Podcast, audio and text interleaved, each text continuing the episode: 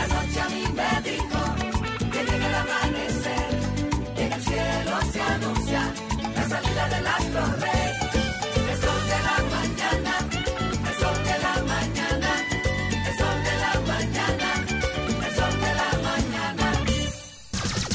Son 106.5. 6:58 minutos. Buenos días, dominicanos, dominicanas, ciudadanos y ciudadanas del mundo. Julio Martínez Pozo.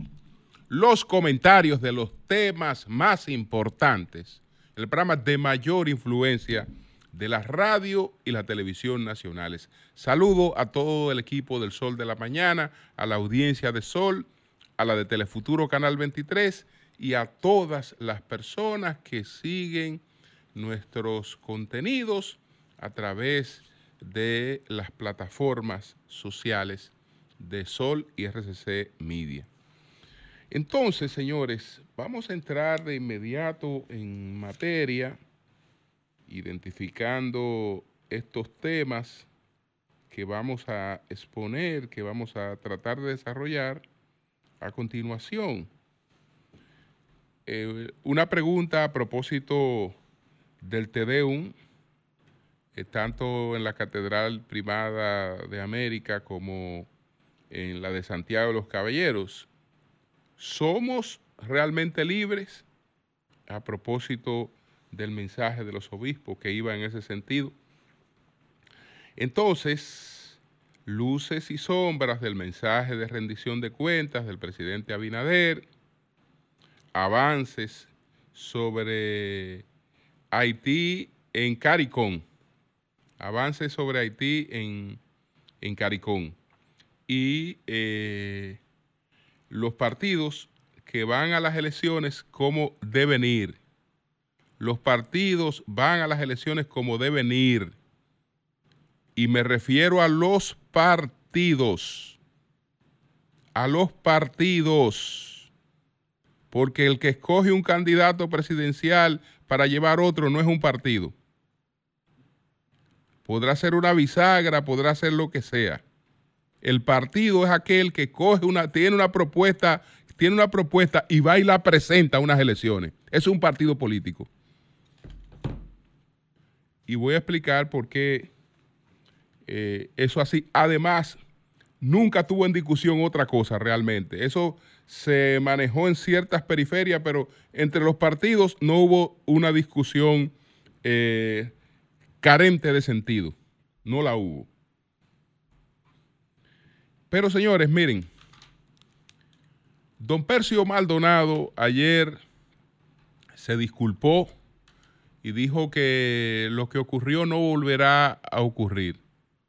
El periódico Nuevo Diario eh, es un periódico que es un ejemplo y no solo el periódico, sino ya la multimedia Nuevo Diario es un ejemplo de, de saberse labrar su nicho con innovación, trabajo constante y apego a líneas esenciales de lo que es el periodismo.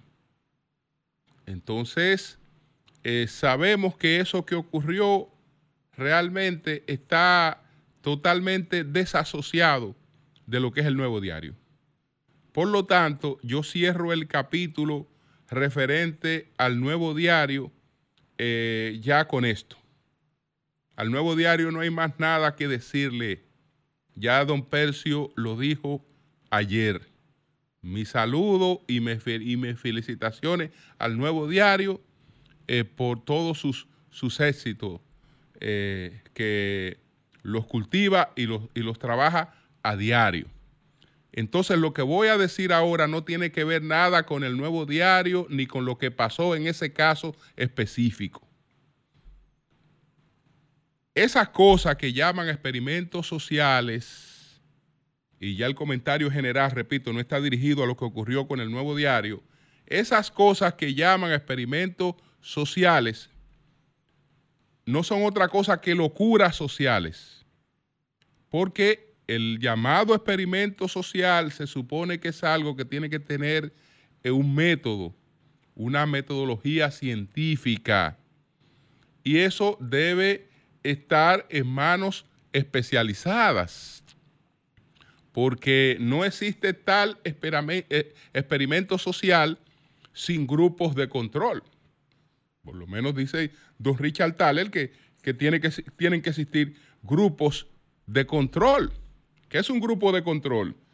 Si yo, por ejemplo, voy a someter a 20 personas a una situación X para demostrar lo que ocurre con esas personas en una situación X, eso no sirve de nada si yo no tengo otras 20 personas que estoy estudiando que no están sometidas a esa situación X. ¿Por qué? Porque el estudio tiene que tener un contraste. Y el contraste para yo poder determinar si lo que ocurre entre esas 20 personas que estaban sometidas a una situación X eh, tiene realmente valor, tengo que ver qué ocurrió con las que no estaban sometidas a esa situación X, que es lo que se llama grupo de control.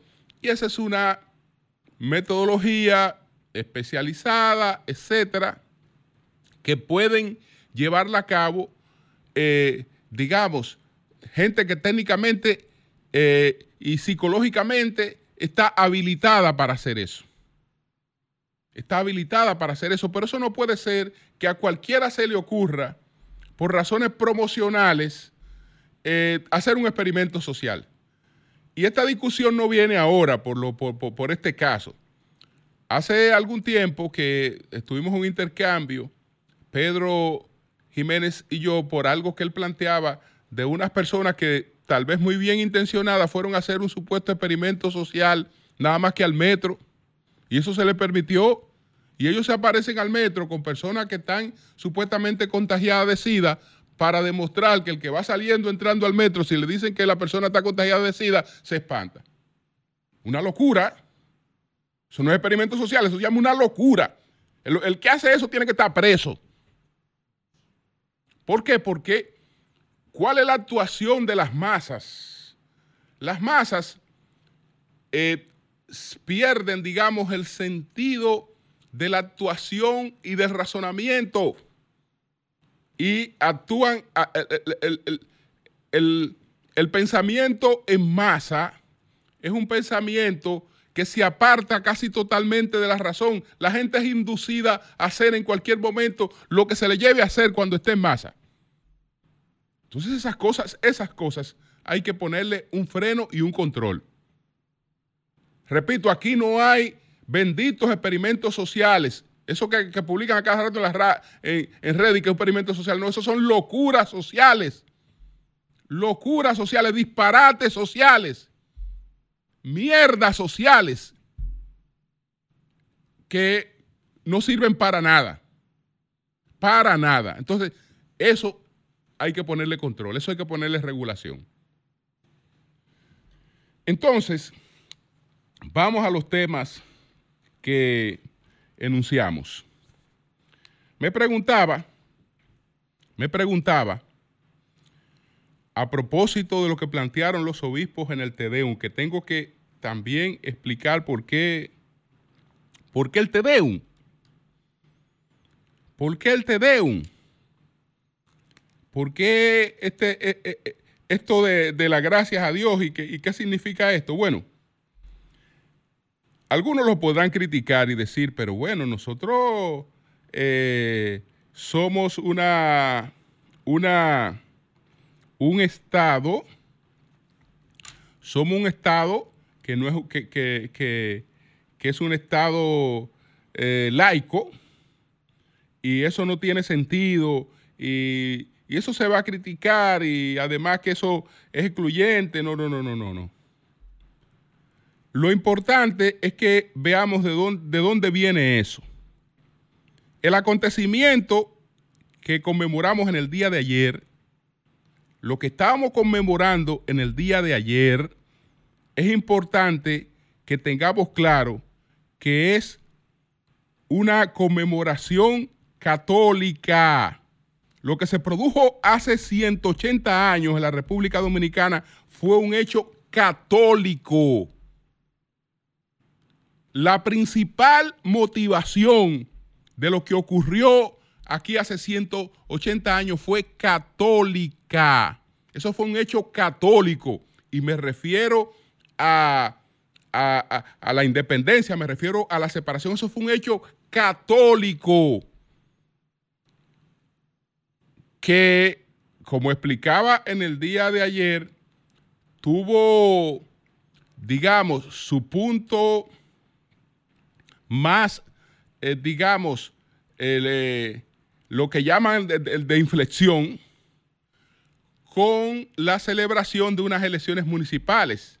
Las elecciones municipales que se celebraron en el, mil, en el 1843. Se celebraron elecciones municipales en la isla. La parte española celebró sus elecciones municipales en un fuerte conflicto con las autoridades haitianas que no querían que los, la, la, parte española mantuviera su tradición católica que le exigía y que redactara sus documentos en español que los exigía. Y a partir de ahí, la parte haitiana y los funcionarios haitianos se fueron percatando de que esa parte española iba rumbo a una separación, porque ya las señales que dieron con las elecciones municipales, y ahí el tema eh, eh, católico era un tema esencial. Nosotros queremos que nos dejen practicar nuestra fe católica. Y, entre otras cosas, por eso decidimos separarnos de, de quienes nos habían controlado e impedido eso durante 22 años si nos ponemos a buscar eh, la parte común entre los grupos que buscaban la separación, el carácter católico era, eh, era, era común. No era común la idea de país, porque ya expliqué ayer que unos queríamos una anexión a España o un vínculo con España, que otros queríamos un, un vínculo con Inglaterra, que otros éramos afrancesados y que otros éramos partidarios de una independencia pura y simple. Así estábamos subdivididos nosotros, por lo menos en cuatro tendencias, cuando eh, eh, produjimos la, separación. Pero en, los cuatro el elemento católico era clave. Era clave. Eh, era prácticamente uno de los motores que habían generado todo ese movimiento. Entonces, por eso desde entonces está esa, esa tradición. Y al defenderla, al defenderla, quiero eh, basarme en un planteamiento de Washington. ¿Qué dice George Washington? George Washington dice lo siguiente, para los que entienden que debemos de que dejar esas pendejadas y esas cosas. ¿Qué dice George Washington? George Washington dice lo siguiente, la religión y la moral son apoyos necesarios para fomentar las disposiciones y costumbres que conducen a la prosperidad de los estados. En vano se llamaría patriota al que intentase derribar esas dos grandes columnas de la felicidad humana. Es decir, el que quiera despojar a un pueblo de su fe y de su, y de su y de su creencia y, de sus tradiciones morales, no, dice Washington, que no debería llamarse patriota. Bueno, entonces en definitiva, es de, de, ahí arraiga, de ahí arraiga que tengamos 180 años celebrando nuestra independencia y entre las cosas que hacemos está está ese homenaje católico, está esa gracia católica eh, que, es, que, es la del, que, es la del Tedeum. Eh, porque eh, eso es parte de las raíces del acontecimiento que se produjo hace 180 años. La pregunta es, ¿somos libres? Porque hubo un mensaje coincidente de los, de los arzobispos, tanto el de Santo Domingo como el de Santiago en la homilía. Decían que este país no es libre y entre las cosas por las que no somos libres, ellos citaban la corrupción. citaban el ejercicio de una democracia basada en compra de votos. Porque hay que estar claro en los resultados de las municipales, independientemente de la popularidad del gobierno, de la popularidad de Abinader, de la fortaleza indiscutida del PRM, hubo un desborde de recursos sin disimulo que a nadie le ha quedado oculto.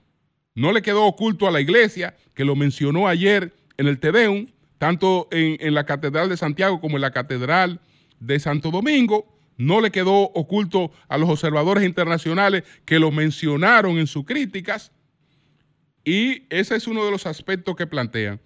Pero eh, también está el aspecto de la independencia económica. Bueno, en verdad, lo de la lo de si somos realmente libres, lo de la, lo de la libertad, nosotros tenemos márgenes de soberanía.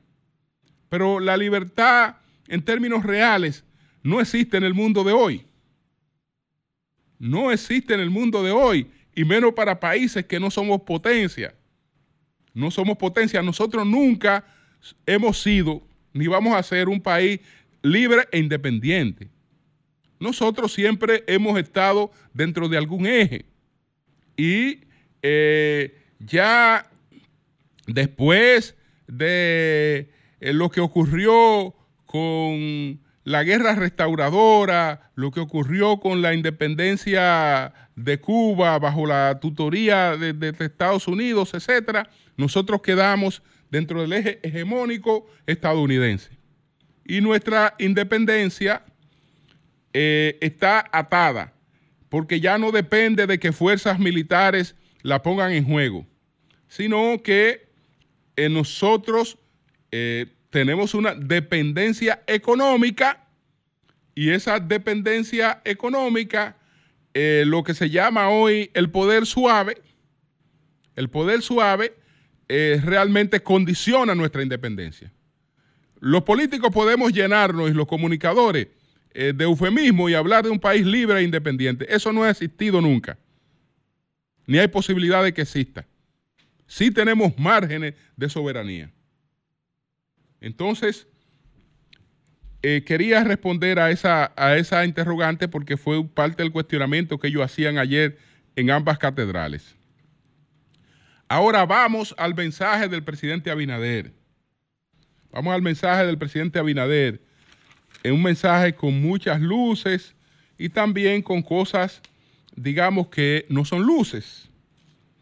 Que no son luces.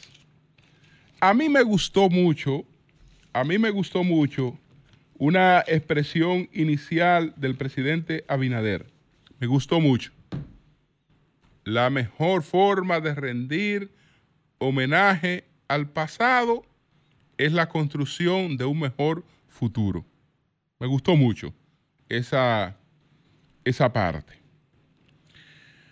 El presidente eh, ha tenido grandes logros que lo hemos ponderado Señores, este país salió de una pandemia, indiscutiblemente méritos para el gobierno que organizó el manejo y que le sorprendió la pandemia y grandes méritos para el gobierno que nos sacó de la pandemia y que nos vacunó y que relanzó la economía y que relanzó y que relanzó el turismo y que en medio de una situación de guerra nosotros hemos padecido inflación, pero en definitivamente hemos ido hacia un control, hacia ciertos controles de la inflación. Entonces, es un gobierno que ha mantenido indiscutiblemente la estabilidad macroeconómica. Ustedes saben por qué el gobierno de eh, nuestro querido presidente, don Luis Rodolfo Abinader, ha mantenido la estabilidad macroeconómica. Porque al llegar al gobierno no actuaron eh, haciendo muchas de las cosas que planteaban en la campaña. Es decir, una cosa son los temas de la campaña y otra cosa ha sido la actuación de Luis Abinader al frente del Estado. En los temas fundamentales ha actuado como un estadista.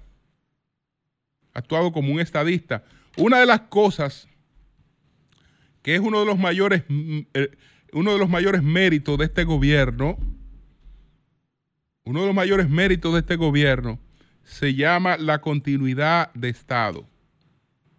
Señores, aquí no hay una sola obra que esté paralizada porque la haya iniciado el gobierno anterior. Aquí todas las obras iniciadas por el gobierno anterior o que tenían medio avance o que estaban de una forma, fueron obras continuadas, ya muchas de ellas terminadas. Tal vez un poquito de fallo en el sentido de no reconocer méritos anteriores, pero para fines de la gente, lo importante el gobierno lo ha hecho, que es terminar la obra y ponerla a disposición de la gente. Y eso, y eso, y, ese, y, ese, y ese ha sido un mérito de esta, de esta, de esta, de esta administración. Y entonces, en el, en el marco de la política macroeconómica, yo creo que ha habido una actuación en gran medida correcta. En gran medida correcta. Entonces, muchas de las cosas que dijo el presidente ahí no las voy a repetir porque las hemos ponderado debidamente en nuestros comentarios. Hay verdades que él planteó ayer que solo están pendientes de que se complete la explicación. Cuando el presidente, por ejemplo, habla de una disminución de la deuda, eso él lo hace en relación con el Producto Interno Bruto. ¿Qué quiere decir eso? Que Víctor Gómez Casanova debía 5 millones de pesos. Pero Víctor Gómez Casanova eh, tiene hoy nuevos ingresos. Tiene más ingresos que cuando eh, tomó esos 5 millones de pesos. Pero Víctor ahora no debe, no debe, no debe 5. Víctor debe 15 millones de pesos. Pero como sus ingresos se incrementaron, su deuda es proporcionalmente mejor menor en función de sus ingresos. Eso es lo que ha ocurrido con el país. La República Dominicana debe muchísimo más que nunca. Ahora, la República Dominicana ha tenido una economía cuyo PIB ha crecido y cuando, lo, aunque la República Dominicana debe más ahora y el endeudamiento ha sido uno de los puntos críticos del gobierno, cuando eso se compara con el Producto Interno Bruto, nuestra deuda realmente es disminuida. Nuestra deuda disminuye, pero en relación con el PIB, no en forma real, porque en forma real nuestra deuda no ha disminuido. Es decir, que cuando el presidente habla de una disminución de la deuda en relación con el PIB, en esa parte él habla una verdad, lo que hay que complementar esa, esa verdad con eh, lo otro, con lo otro. Pero Dice Schopenhauer que los humanos no estamos muy preparados para la verdad. Que para lo que nosotros estamos preparados es para la subsistencia. Y por eso manejamos solamente la verdad hasta donde nos resulta conveniente manejarla. Entonces, esa parte de la deuda. La, la otra parte de las reservas internacionales, bueno, las reservas internacionales es verdad que andan por, por encima de los 15 mil millones, pero una parte de esas reservas internacionales son préstamos. Es decir, no son el producto de un crecimiento de una economía que ha ido haciendo esas reservas internacionales, sino producto de una economía que parte de los préstamos lo ha usado para el mantenimiento de esas reservas internacionales. Eso también, eso también hay que decirlo. Presidente habló de un crecimiento como nunca del empleo. Eso es, eso es verdad, pero hay una situación preocupante. Ese empleo que ha crecido no es el formal. Y le puedo poner un ejemplo. Uno de los sectores que mayor crecimiento ha tenido es el sector turístico. Y el sector turístico hoy tiene más empleo que lo que tenía antes de la pandemia. Tiene el sector turístico más empleo o genera más empleo. Pero está la paradoja de que menos son formales. Si, si estuviéramos hablando de empleos formales, y comparamos lo que ocurre hoy con 2019, hay un 3% menos de empleos formales en el sector turístico, que es un sector que hoy tiene más empleo, pero lamentablemente eh, también en cierta medida con sus contrataciones y eso se ha ido al campo de la informalidad. Es decir, está creciendo nuestro empleo, pero está creciendo el universo de la informalidad también. Debemos de tratar de equilibrar, de equilibrar esas, esas cosas. Y la forma en la que el presidente manejó lo del sector eléctrico, porque la forma en la que el presidente manejó lo del sector eléctrico fue diciendo que ahí todavía tenemos oportunidades de mejora. Bueno, presidente, tenemos oportunidades de mejora cuando hemos ido mejorando, cuando vamos haciendo la cosa bien, podemos seguir mejorando. Pero cuando lo que tenemos es un desastre, que es lo que hemos tenido en el sector eléctrico, ahí no podemos hablar de que son oportunidades de mejora. Ahí la oportunidad de enfrentar ese desastre. Y es un desastre que hemos tenido. Fíjense que el único punto luminoso que hay en el sector eléctrico, lo único que el presidente pudo reivindicar del sector eléctrico, se llama lo más difamado que pudo haber eh, eh, del gobierno anterior, que se llama Punta Catalina, que aquí en Marcha Verde y en todas partes y comunicadores planteaban que ese robo había que pararlo, ese hoyo había que dejarlo ahí, que esa obra había que pararlo. Hicieron de todo para, para parar esa obra. Que ahora nosotros tuviéramos ese dinero perdido y un hoyo que no le estuviera beneficiando absolutamente a nadie. ¿Qué informó el presidente? Que ahí tenemos el año pasado unos beneficios en el 2023 de 237 millones de dólares. 237 millones de dólares de beneficios dejó Punta Catalina en el 2023. Naturalmente, él lo está comparando con el 2022. ¿Usted sabe por qué Punta Catalina no dejó beneficio en el 2022? No fue porque no fuera la misma Punta Catalina, era la misma que está dejando beneficio en el 2023. No dejó beneficio porque uno de los pocos sectores donde el gobierno quiso implementar lo mismo que planteaba en campaña fue en Punta Catalina. Y ahí lo que se hizo fue loquear en principio, improvisar. Y esa improvisación nos salió tan cara que nos perdimos la oportunidad de compra de carbón en el 2021 y el 2022. Y carbón que podíamos comprar a 80 dólares, tuvimos que comprarlo a 400 dólares después. Es decir, que cuando el gobierno, por suerte, eh, cambió el horizonte y dijo, no, no, no, espérate, que Punta Catalina no se puede manejar como nosotros entendíamos que se, que se debía manejar. Esto hay que buscarle otra vuelta. Entonces, ahí están los beneficios de Punta Catalina.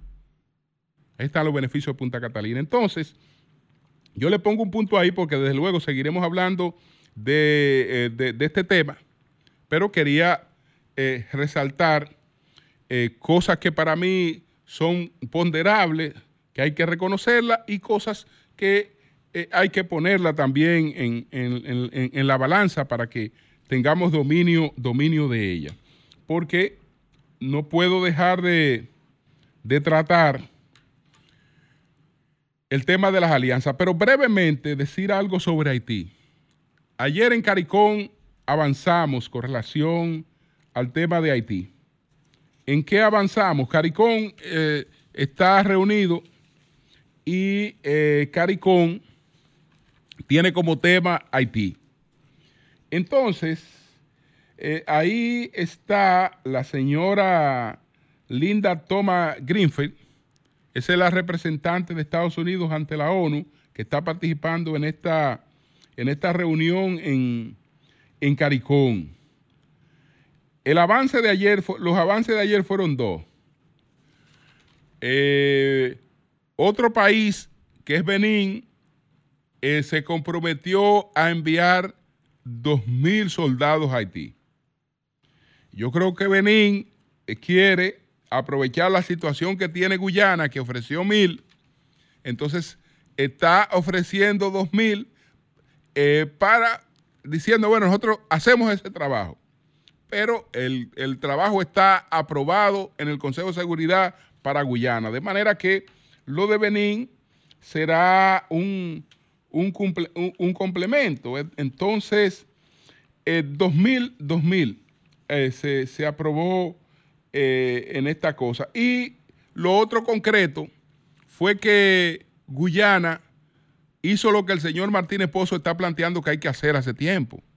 Incluso yo llegué a plantear que los países del Caribe debían tomar esa iniciativa.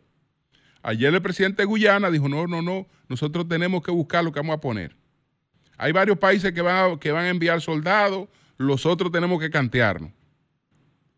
Y ayer se comprometió a hablar con distintos países para hacer una gestión económica. Estoy seguro que él va a tocar la puerta del presidente Abinader.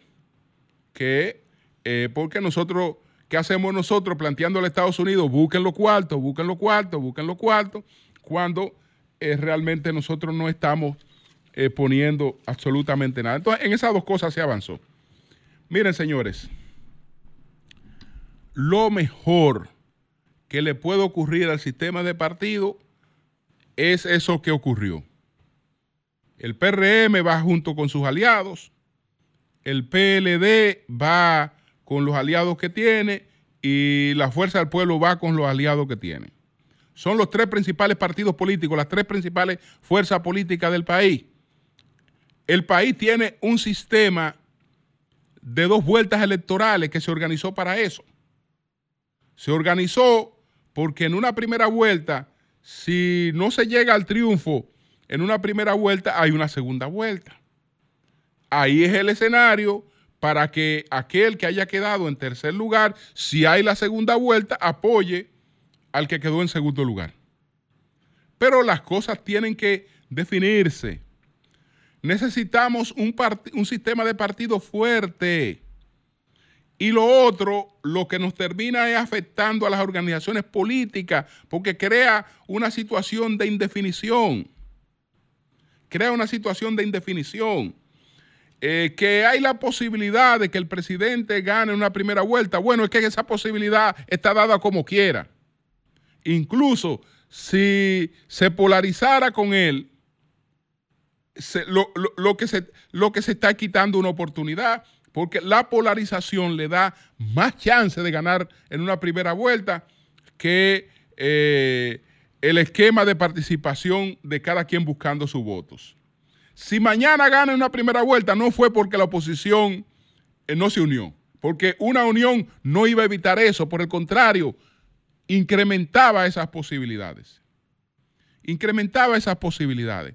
Entonces, ahora lo que tiene que cada quien es cuadrarse, hacer su trabajo. Hacer su trabajo. En política los resultados son cuando se cuenta. Cualquiera puede partir a unas elecciones que están ganadas y llevarse cierta sorpresa. No hay nada predeterminado en la política, ni siquiera los resultados que acabamos de tener, de te- te predestinan nada en lo que va a ocurrir. Nada. Entonces, que cada quien haga su, su trabajo y eh, ya contaremos los votos. El presidente ha incrementado ventaja con la cantidad de alianza que tiene. Tiene 22 partidos. Tiene 22 partidos y con esos 22 partidos, hay que decirlo, hará lo que se ha hecho, lo que ha hecho todo el mundo. Porque esto que yo voy a decir no se lo inventó el PRM. No se lo inventó el PRM. Pero es bueno que la gente lo sepa. Eso no se lo inventó el PRM. Hay 22 partidos, ahí hay 5 que tienen votos. Y, pero los otros aparecerán con votos. Ah, porque hay partidos que no tienen ninguna base social, ninguna. Ah, por eso no estoy generalizando. Entre esos 22 partidos hay, hay partidos que todo el mundo sabe que tienen una base social, que tienen votos, que arrastran votos. Usted sabe qué es lo que hacen los otros, la canalización del voto espurio. Usted sabe a través de qué que se compran los votos, a través de esas, de esas, de esas eh, franquicias. Porque no hay manera de yo saber que Víctor me dijo a mí que me va a aportar mil votos. Víctor no tiene un voto, pero tiene cuarto. Me dice, Julio, te voy a aportar mil votos. Víctor no tiene un voto, pero Víctor tiene cuarto para aportarme mil votos. Y ya Víctor sabe qué es lo que va a hacer para aportarme los mil votos. Entonces yo le digo, Víctor, para yo darme cuenta, pues tú sabes que la, a ti te tumban en la política, para yo darme cuenta, tú me lo tiras a través de este ventorrillo. Y fulano, tú lo vas a tirar a través de aquel ventorrillo. Y fulano lo va a tirar a través de aquel ventorrillo. La mayor parte de esos partidos políticos lo que hacen eso son la canalización del voto espurio. Eso no se lo inventó el PRM, porque esos partidos igual le sirvieron al PLD en las dos cabezas, porque eh, no tanto a Balaguer, ¿eh? No tanto a Balaguer, porque Balaguer no fue que se inventó eso. Balaguer no necesitó eso, porque Balaguer necesitaba, Balaguer sufría de un problema que era el abstencionismo de, la, oposición, de la principal oposición, que era, que era el PRD como la principal oposición se abstenía, Balaguer necesitaba darle colorido al proceso. Y entonces el, el juego era la participación de partidos. Era para eso. Pero después que Peña Gómez llegó a su acuerdo con los liberales de Washington y el PRD entonces se decidió a participar en, en elecciones, ya las cosas se tornaron distintas se tornaron distintas. Y después, posteriormente, eh, que el PLD eh, se, se fusionó con gran parte del Partido Reformista, vinieron todas estas técnicas que hoy el PRM las tiene en su poder. Son 106.5. Buenos días, buenos días, doña Consuelo, adelante. Muchas gracias, buenos días. 100 años 100 años de la muerte de Kafka. Y ya está saliendo en la prensa, pueden buscarlo principalmente en el periódico El País, que hay una reseña interesantísima. La muerte de Kafka, que no hay cosa que se parezca más al mundo kafkiano que este siglo XXI. Acuérdense de Kafka, Frank Kafka, la metamorfosis, el tipo que se convierte en un escarabajo. Yo leí eso en mi juventud yo leí eso en mi juventud y, la verdad es que uno como que no entendía bien. Ahora es que puedo leerlo. El escarabajo, el castillo, el tipo que va a buscar el trabajo. No sabía. Toditos se llaman K. Yo creo que por Kafka, sus personajes. Y también el, el, el proceso. El proceso. Nada más le estoy citando tres. 100 años de la muerte de Kafka y dice la crónica interesantísima. No hay nada que se parezca más al mundo kafkiano que este siglo XXI. Así mismo es. Imagínense, imagínense. El señor Ariel Henry en Kenia se va a reunir con William Ruto, el presidente, el presidente de Kenia, para llegar al acuerdo. Él va a una cumbre que se está haciendo en Kenia sobre medio ambiente y después que termine la cumbre sobre medio ambiente es que se van a llegar a los acuerdos. Qué bueno, porque ya le dijo el CARICOM, el CARICOM le dijo a Ariel Henry cuando él asistió a la reunión del CARICOM, usted es parte del problema, renuncie. Le dijo el CARICOM, nosotros lo vamos a respaldar, la misión en Haití, pero usted tiene que renunciar porque usted es parte del problema. Y de ahí para Kenia. Vamos a ver lo que sucede. Entonces, en términos generales de la política, ayer el discurso del presidente, sinceramente e, es, muy largo. Y excúseme que yo nada más comente algo elemental exageradamente largo. Pero, porque que mezcló lo hecho con lo que se va a hacer, entiendo yo. Pero está bien. Y qué bueno que tenemos la institucionalidad y que esto es los partidos de oposición, que ya los otros lo han hecho, el PRD lo hizo y, el PLD lo hizo, se, se van cuando el PLD estaba gobernando, se fueron también del Congreso. Esas son manifestaciones, yo no lo apoyaba porque es obligatorio estar ahí a recibir el informe, pero está bien. Si esas son las cosas que se hacen, está bien. La crítica, el que todo está maravillosamente bien, etcétera, etcétera. Y lo que contó Julio, que dijo Osoria, el obispo Osoria. Esto no está tan bien en toda parte, porque la desigualdad y la falta de trabajo para el dominicano, carajo, sigue existiendo. Y los empresarios dominicanos siguen trayendo la mano de obra extranjera haitiana para reventarlos y explotarlos. Ustedes son los grandes responsables de lo que nos está pasando. Ustedes, el empresariado, que los trae y sacan al dominicano con la narrativa, como se dice ahora. El dominicano no quiere trabajar. Parte de, eso mismo.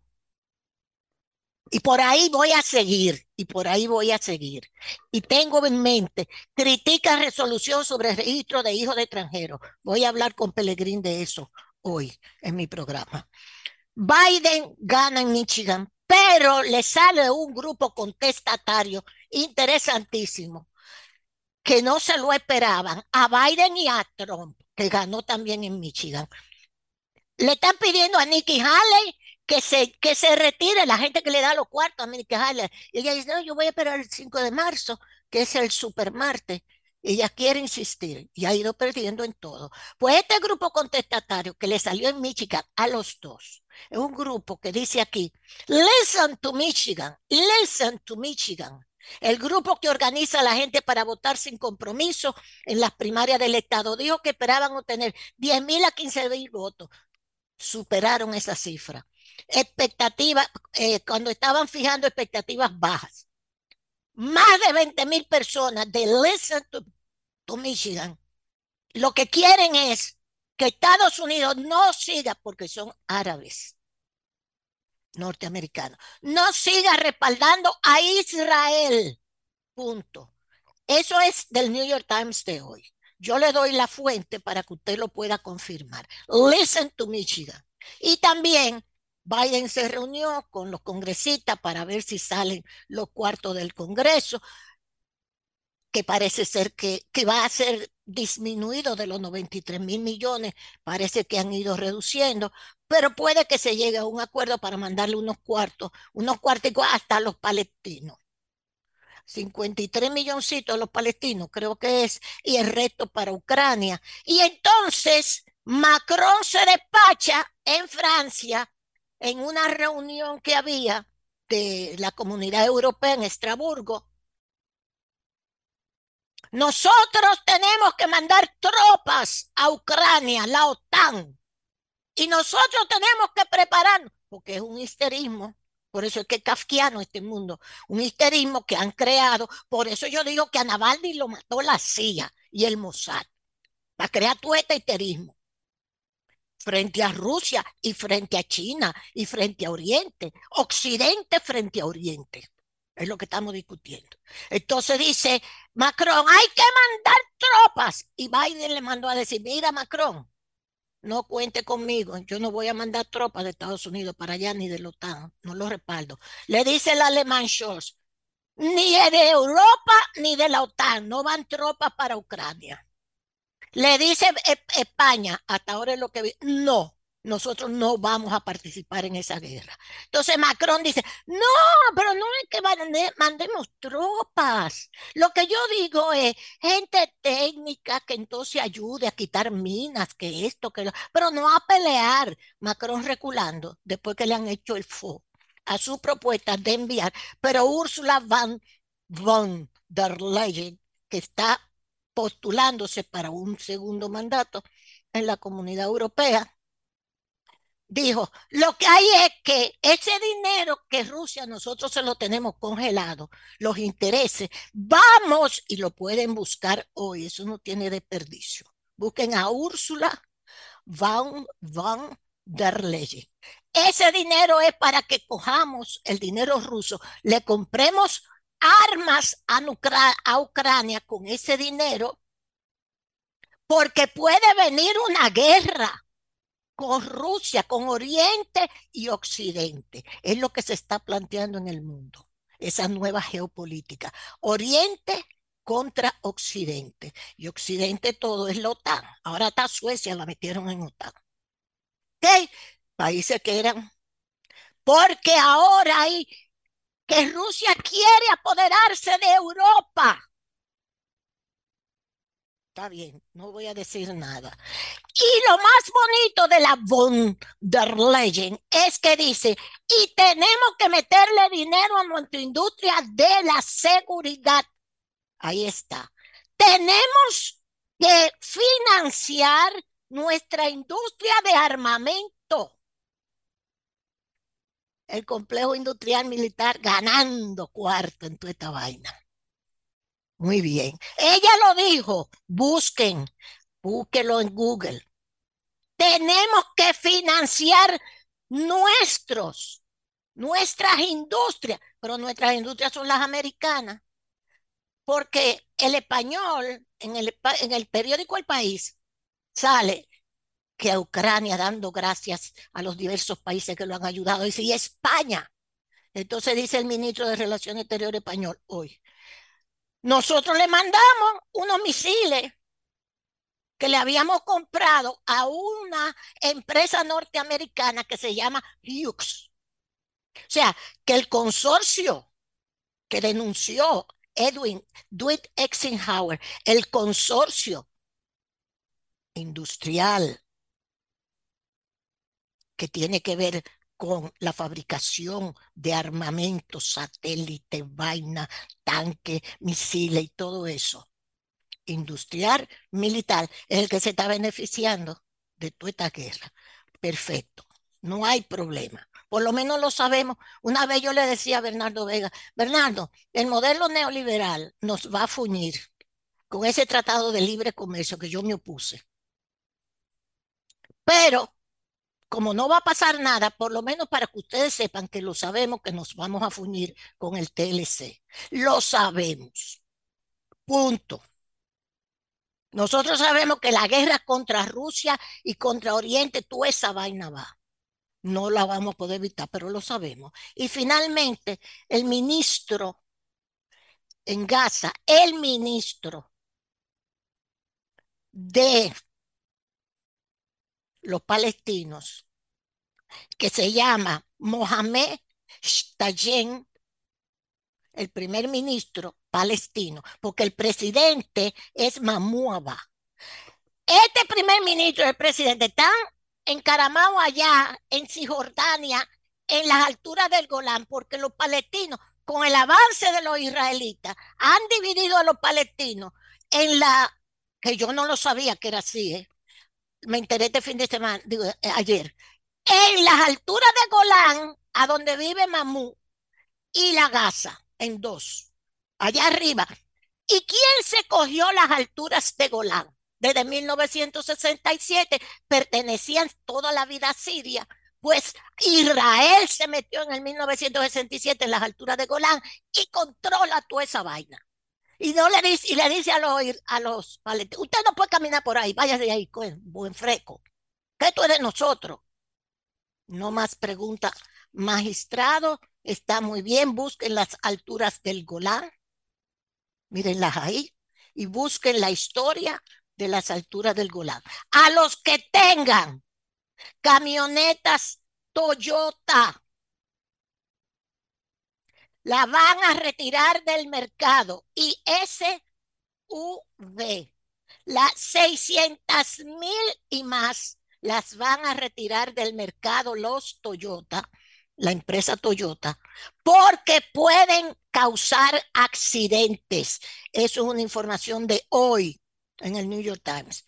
Pueden causar accidentes. Aquí hay Toyota por todos lados retiran del mercado 600 mil camionetas y SUV Toyota por motivos de seguridad pueden causarle accidentes. Entonces, muchísimas gracias. Y nada, esperar la reelección ahora que viene, porque no diga que ya van divididos, que si no, que si sí, que sé yo, que ya yo ni entiendo, yo no entiendo, ¿eh? perdón que si van divididos, que si no van divididos, que si entonces, que si 25 senadores van juntos, que, que si... Me doy. Gracias, Julio. Gracias a todos. Bien, pues muchas gracias, doña Consuelo. 7.54 minutos. Buenos días, Manuel. Adelante. Buenos días, maestro. Buenos días a todo el equipo Este Sol de la Mañana y buenos días también a todos los amigos que día tras día pues nos brindan el privilegio de buscar nuestros comentarios. Miren, antes de mi comentario quiero aprovechar la oportunidad para felicitar a un querido amigo, una persona muy querida por todos nosotros, que en el día de ayer pues fue reconocido su trabajo. He dicho que la institución que brinda un servicio más eficiente de todo el país, para mí lo es la Comipol, no desde ahora, ¿eh? es una institución que funciona desde el gobierno pasado y que ha sido mejorada. Nuestro querido amigo el general Rafael Vázquez Espínola, pues ayer, mediante decreto 114-24, fue ascendido a mayor general y pienso que es un, un reconocimiento no solo a su trabajo, sino a su preparación. Eh, uno de los militares eh, mejor preparado que tiene este país, tiene un PH en filosofía inclusive, y es un hombre eh, una superestrella, así que toda mi Además felicitación. De un, de un ser humano No, no, extra- no, no, no. extraordinario, fuera del hay- uniforme. Aquí hay Un pocos ser seres humano, humanos con esa, eh, con esa elegancia en el un trato. oficial o sea, de altísima brillante este hombre, de verdad Un que caballero. me sentí muy bien con este, con Tremendo este oficial. ascenso. No, no, una, Eh, yo- superestrella. Yo, yo lamento que al general Vázquez Espínola, un hombre con méritos más que suficientes para ascender a ese rango, que a mí me hubiese gustado que el ascenso le acompañara eh, dirigir una institución, porque Eso viene, eso, eh, eso que lo metieran en ese paquete del cual yo voy a hablar ahorita en detalle. Eso viene. También aprovechar la oportunidad ahí mismo para Pero lo fel- felicito porque Sí. él, él lo merece. él- lo merece. Un él- hombre trabajador, de él verdad. lo merece. Y sí, aprovechar también para felicitar de igual forma, fue ascendido en el día de ayer a mayor general Francisco Antonio Ovalle Pichardo, que es en este momento el rector de la Universidad Nacional para la Defensa, general Juan Pablo Duarte Cidíez, universidad a la que yo tengo el placer de pertenecer. ¿A dónde estuvo el general Ovalle antes? Eh, no, el general Ovalle ha estado... Porque él ha estado en varias El posiciones. general Ovalle ha estado en muchísimos lugares. Creo, sin temor a equivocarme, pido disculpas, ¿verdad? Si en caso de que cometa un error, que no hay un general activo, por lo menos los que yo conozco, que tenga mayor preparación que el general Ovalle. No conozco otro. Mire, deme Y- 10 y- segundos para incluir en esa felicitación al general Soto Torman, Sí, también fue ascendido. cariñosamente Pepitico, que fue ascendido Bueno, a pues, general. también. Muy, muy merecido. Permítame. Pepitico tiene 30 años en la guardia. Permítame incluir también en esa felicitación al que hasta ayer fue general, eh, eh, general no, contraalmirante, porque él pertenece a la Armada de la República Dominicana, al Samuel Jiménez Lorenzo, que ahora es vicealmirante. Eh, Samuel Jiménez Lorenzo, vicealmirante, que es el director de los asuntos administrativos del Ministerio de Defensa de la República Dominicana. Así que para Samuel Jiménez Liranzo, eh, perdón, Lorenzo, un fuerte abrazo y muchas felicidades también. Ahí voy ¿Y a ustedes entonces no- no lo ascendieron? Voy entonces, señores, con... Ustedes no, no, a ti no te ascendieron, Manuel. Voy, no, no, tranquilo. No, Voy a ti. rap- Le tengo una preguntita después de mi comentario. Voy ahora con el, con el discurso del señor presidente de la República. Miren, pienso que como pieza oratoria, ¿verdad? El discurso a mí me pareció un poquito largo, pero... Va- un poquito. Eh, sí, sí, la verdad que me Uf, pareció un parece poquito una largo. película mala. Primero, primero, pienso que lo más importante de este discurso es que en gran medida, en gran medida se centró en cumplir con el mandato constitucional. No vimos allí, a pesar de que estamos en un proceso de reelección, no vimos arenga política, como estamos acostumbrados en este, en este país. Pienso que eso fue fundamental, me pareció interesante eso. Ahora, de las cosas que yo considero positivas, voy a mencionar algunas que considero también quizás no tan positivas o negativas. Primero, primero, lo más importante de este gobierno, pienso hasta el día de hoy, es la estabilidad macroeconómica. Sin la estabilidad macroeconómica, todo lo demás, todo lo demás se hubiese visto afectado. Pienso que ese es el mayor logro en este gobierno, no solamente 2023, sino también en toda la gestión. Al mismo tiempo estamos hablando de 4.371 millones de dólares por concepto de inversión extranjera directa. Eso tiene importancia capital porque eso significa que República Dominicana sigue siendo atractivo para los inversionistas y que hay una exteriorización para ellos ¿verdad? de garantía jurídica de esos recursos y de esas inversiones. Y eso también hay que resaltarlo. Al mismo tiempo, el año pasado, más de 10 millones de visitantes, señores, en el sector turismo. Pienso que eso es un gran logro también, que es axiomático, eso no lo puede negar nadie. Está ahí generando miles de millones de dólares para nuestra economía y la verdad que el trabajo que ha estado desarrollando ahí el licenciado David Collado ha sido un trabajo extraordinario, que eso no se puede negar. Eso también me parece uno de los logros. En el sector, uno de los sectores más importantes para nuestra economía, sin duda alguna lo destacaba el presidente ayer, el sector de las zonas francas. Más de 190 mil empleos en ese sector, 34% de ellos son técnicos y un ingrediente importante que el 53% de esos empleos lo están ocupando mujeres. Eh, al mismo tiempo estamos hablando de más de 8 mil millones de dólares generó este, este sector el año pasado y las exportaciones de la República Dominicana, el 67.5% lo está ocupando el sector de las zonas francas. También en la parte educativa, 89 nuevos planteles escolares. No hay otro camino en ningún país del mundo para el desarrollo que la construcción y las mejoras de la calidad educativa. La construcción de escuelas y la mejora de la calidad, eso es fundamental para un país hablar de desarrollo. Entonces, al mismo tiempo también el año pasado se implementó en el país el famoso programa de transporte escolar. Hasta el momento 425 autobuses. Yo he dicho que eso tiene algunas debilidades, lo he señalado, que hay que mejorarlas para garantizar la seguridad de los niños y también 50 autobuses en diferentes partes del país se le entregaron a diferentes asociaciones de estudiantes universitarios para que estudiantes de escasos recursos pues puedan trasladarse a las respectivas universidades a las que pertenecen. También estamos hablando, señores, de 2.673 becas para jóvenes, incluyendo becas de técnico superior, inclusive a dominicanos en el exterior. Mi única queja que tengo con eso, he dicho y quiero reiterarlo, y no voy a terminar con eso, el 20% de las becas nacionales para grado y para posgrado tienen que ir a parar a los dominicanos en el exterior. Esos dominicanos son nuestros hermanos y aportan más de 10 mil millones de dólares cada año para esta economía.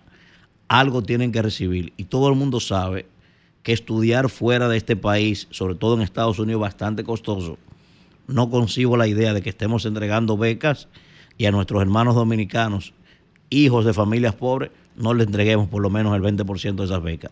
No me voy a callar con eso hasta que eso no sea una realidad. Otra cosa que considero positiva en materia educativa, bueno, tres nuevos ITRA, señores, el año pasado. Eso es fundamental para aquellas personas que quieren desarrollarse y quieren encontrar. Ir al ITRA significa cambiar su vida por completo para un joven, sobre todo su futuro.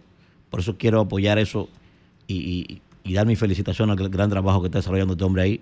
20 nuevos centros de Infotet. Señor, el trabajo que está desarrollando el profesor Santos, y mire, es una cosa extraordinaria lo que este hombre está haciendo en el Infotet. Yo aspiro a que este señor en algún momento se convierta en ministro de Educación, porque de eso es que él sabe. Es un gran maestro, de verdad. Ojalá puedan, podamos tenerlo quizás en un próximo gobierno en esa, en esa área. Vamos ahora al tema de la infraestructura, señores. 40 mil millones de pesos en inversión en diferentes obras en todo el país, fundamentalmente a través del Ministerio de Obras Públicas. Nadie puede negar en este país, señores, que el trabajo que ha estado desarrollando el ingeniero de en Ascensión es una cosa extraordinaria. Este señor está enfocado en lo suyo, concentrado, sin generar problemas con nadie, sin buscarse situaciones, concentrado en su asunto. Así que también mis felicitaciones para el ingeniero del INE.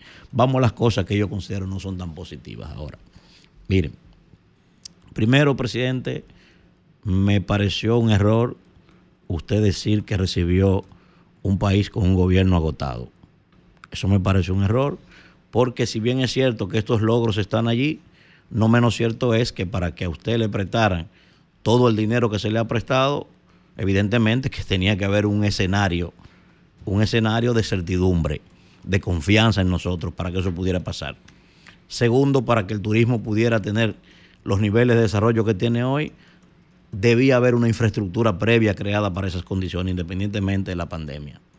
Tercero, para que el sector zona franca pueda exhibir los más de 8 mil millones de dólares que exhibe hoy y el 67% de nuestras exportaciones, para eso debía haber un parque que se ha estado desarrollando, sí, pero la infraestructura estaba creada ahí. Lo he dicho muchas veces. Mi diferencia con el gobierno de Danilo ha sido en el tema del liderazgo. No supo liderar su gobierno. Permitió que un grupo de cleptómanos le embarrara su gobierno y de que un grupo de sus familiares hiciera lo que le diera la gana. Ahora, Danilo desarrolló un gran gobierno, no importa que yo tenga diferencia con él, porque esa es la verdad. Donde se convirtió un desastre fue en liderar ese gobierno. Esa es mi queja con ese gobierno, que no debió pasar. Eso no debió pasar y hay que cuestionarlo. Ahora, sí habían bases ahí para, para exhibir lo que estamos exhibiendo hoy. Segundo elemento, presidente, mire, la carretera del Ámbar no debió aparecer en ese discurso.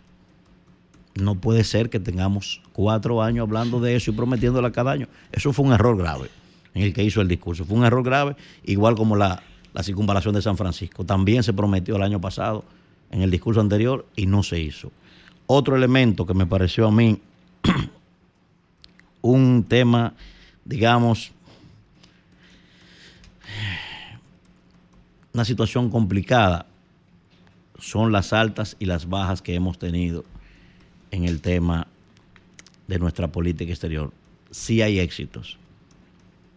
Bueno, ya me están haciendo señas. Lo dejo hasta ahí. Cambio y fuera. No.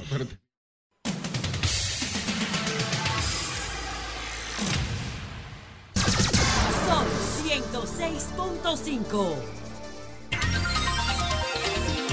8, 13 minutos. Buenos días, allí adelante. Gracias, don Julio Martínez Pozo. Muy buenos días a todo el país y por supuesto a este equipazo del sol de la mañana.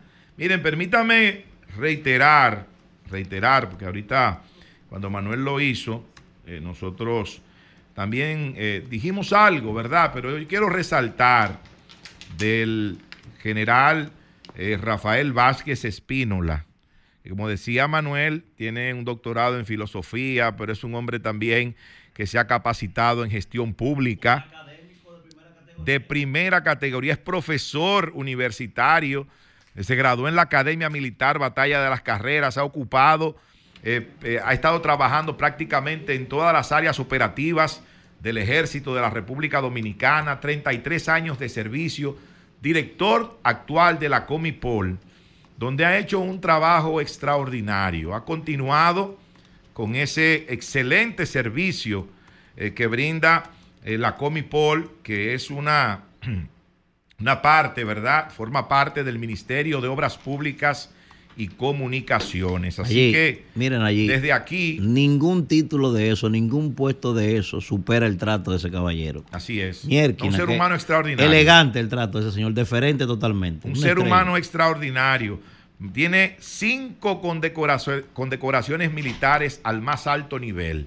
Así que desde aquí, nuestra felicitación y nuestro abrazo para nuestro amigo de muchos años, el mayor general Rafael Vázquez Espínola.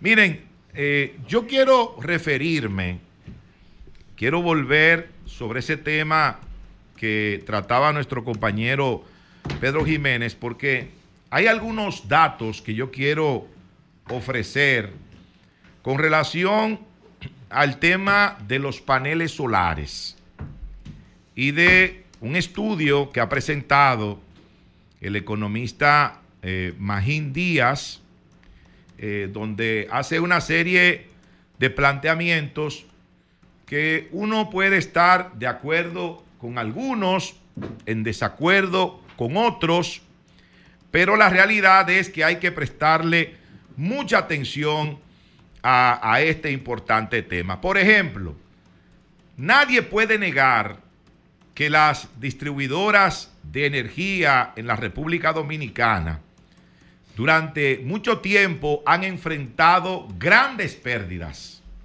Pero las pérdidas son principalmente por el deterioro de las redes de distribución, el robo de energía, dificultades para la facturación y el cobro de la energía, así como eh, serios problemas eh, con el tema del servicio. Entonces, en este estudio que ha presentado Magín Díaz, él plantea que el hecho de que en el país existan una serie de incentivos de exoneraciones fiscales para los paneles solares, también de alguna manera representa una baja en los ingresos de las distribuidoras de energía eléctrica. Y él eh, plantea, Magín Díaz, que es, es rentable la instalación de estos paneles, aún sin contar con los incentivos, con los incentivos que establece la ley 5707, porque hay que dejar claramente establecido que esos incentivos no han sido eh, colocados de forma administrativa, no, es una ley del Congreso Nacional que para cambiar ese estado de cosas necesariamente tiene que eh, haber un proyecto de ley que tienda a modificar esa legislación que existe en la República Dominicana para el fomento de la energía renovable, específicamente el tema de los paneles solares, que existe desde el año 2007. Pero hay que tener mucho cuidado con esto también, porque eh, no podemos afectar a esa clase media que ha hecho importantes inversiones para resolver el problema de energía que, que, se, que tiene el país. Y ellos de manera individual han tenido que incurrir en importantes inversiones para suplir la falta de las distribuidoras de energía. Entonces hay que tener mucho cuidado con eso. Esa clase media que ha invertido miles de dólares en la instalación de estos paneles no se puede lastimar, no se puede castigar en este no, momento. No, no, porque no se trata de castigo. Ahí lo que, lo que manda de la razón es, usted es una generadora igual que las demás. Usted tiene que pagar como generadora porque usted tiene una empresa. Eso no tiene nada que ver con el consumidor. El consumidor está ahí y tiene que ser protegido porque está haciendo una inversión que no debería estar haciéndola si el Estado funcionara. Si funcionara. si las EDE funcionaran. A eso iba. ¿Me entiendes? Porque, por ejemplo. Pero tú no puedes usar mi casa y no pagarme el alquiler. Las personas. Tiene que pagármelo. Las personas eh, que venden los equipos de paneles solares y todo lo demás en el país, precisamente por esa ley 5707, están exonerados de pagar impuestos sobre la renta, están exonerados de pagar el impuesto de transferencia a los bienes industrializados y servicios ITEVIS, y esto ha representado, ha representado para el Estado eh, durante los últimos 10 años, ha dejado de percibir el Estado aproximadamente unos 250 millones de dólares eh, por esos conceptos que yo acabo de mencionar. Y usted dirá, bueno, pero eso es un negocio. Una MIPYME, una MIPYME en la República Dominicana tiene que pagar ITEVIS. Una MIPYME en la República Dominicana tiene que pagar impuestos sobre la renta. Hermano, yo tengo que tomar préstamos para pagar el programa de televisión que tengo, los ITEVIS entonces, y los impuestos. Entonces, ese es un negocio. Ese es un negocio también, porque no estamos hablando del tema solamente de, de los usuarios que se han visto obligados a hacer esa inversión por la falta que han cometido las diferentes distribuidoras de energía en nuestro país. También hay, hay una situación y es de que las EDES, o las EDE, perdón, establecen que se usan sus redes de distribución y que por ese uso de las redes de distribución no se paga un solo centavo. Para discutir ese punto y otros puntos más que están en este momento en el debate, yo creo que se impone el diálogo entre las partes. Se impone el diálogo entre las distribuidoras de energía de nuestro país, entre los importadores de los paneles, de todos los elementos que se utilizan para generar eh, energía solar, eh, para ponerse de acuerdo y buscar una solución, una solución repito, que afecte lo menos posible a esa clase media que ha hecho una gran inversión de manera individual buscando resolver su problema de energía, ya que el Estado, el Estado en esa materia se ha quemado. El Estado ha fallado. Ahora, en los últimos años, en los últimos 10 años, tal vez un poco más, eh, ha aumentado de manera considerable eh, la cantidad de usuarios eh, de, este, de este servicio, ¿verdad? De tener estos paneles de solares en sus hogares. Estamos hablando que en el 2012 los clientes de paneles solares eran apenas 112. 112 clientes tenían paneles solares instalados. Hoy en día, hoy en día, señores, al 2023, estamos hablando de que hay 13.700 clientes que tienen instalados en sus hogares o negocios los paneles solares, precisamente buscando de alguna manera tener un servicio eh, más estable de energía y al mismo tiempo bajar, bajar sus costos eh, por ese importante rubro. Así que yo creo que hay que sentarse a dialogar para buscar la manera de regular, oigan bien, de regular este, este sector, no necesariamente, repito, cargando a la clase media ni queriendo tampoco eh, de alguna manera afectar a las personas que han estado involucrados en este negocio durante años, a, esos importadores, pero hay que buscar un punto medio, hay que buscar un punto de entendimiento, hay que buscar un acuerdo y eso solamente se puede lograr cuando las partes involucradas se pueden sentar en una mesa a dialogar, don Julio. Bien, pues nosotros nos vamos inmediatamente al primer Santiago de América, el primero primer Santiago de América, con Jaime Tomás. Adelante. Buen día, señor Martínez Pozo. Buen día a los demás integrantes del equipo del Sol de la Mañana. Pues, el, micrófono ¿Se escucha? sí, quiero precisar, no lo conozco, nunca he hablado con él, no tengo nada personal con el ministro de Turismo, por eso ni siquiera menciono su nombre. Pero es que me llama, me despierta curiosidad todo lo que en torno a su figura. Jaime, que prenda el, micro, que prende el micrófono suyo para que se escuche mejor que, que, que, lo que está recogiendo. Prenda el micrófono, por favor, y puede iniciar de nuevo. Vamos a ver, tengo un técnico aquí, parece que está... Ahí está bien. No. Es, eh, ah, está recogiendo, vamos a ver, vamos a ver si el técnico... Tengo un micrófono aquí con todos los palos nuevecitos. sí, sí, sí, lo sabemos, lo sabemos. Y tengo un técnico incluso para que las cosas salgan a la perfección. Dígame ahora si estoy leyendo no, se, oye como se, se, se, oye como el ambiente. La calidad del micrófono no, no, no, se corresponde con lo que se ve desde aquí. No Se oye como en ultratumba. Va, vamos, vamos a ver si podemos corregir dentro de un rato. sí, vamos a ver si podemos corregir. Vamos a ver si podemos corregir.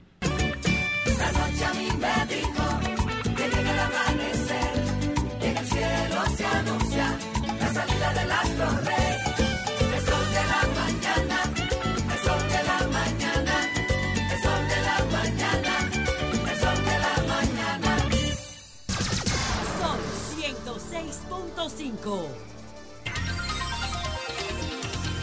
Bueno, señores, volvemos. Volvemos al primer Santiago de América con Jaime Tomás. Adelante, Jaime.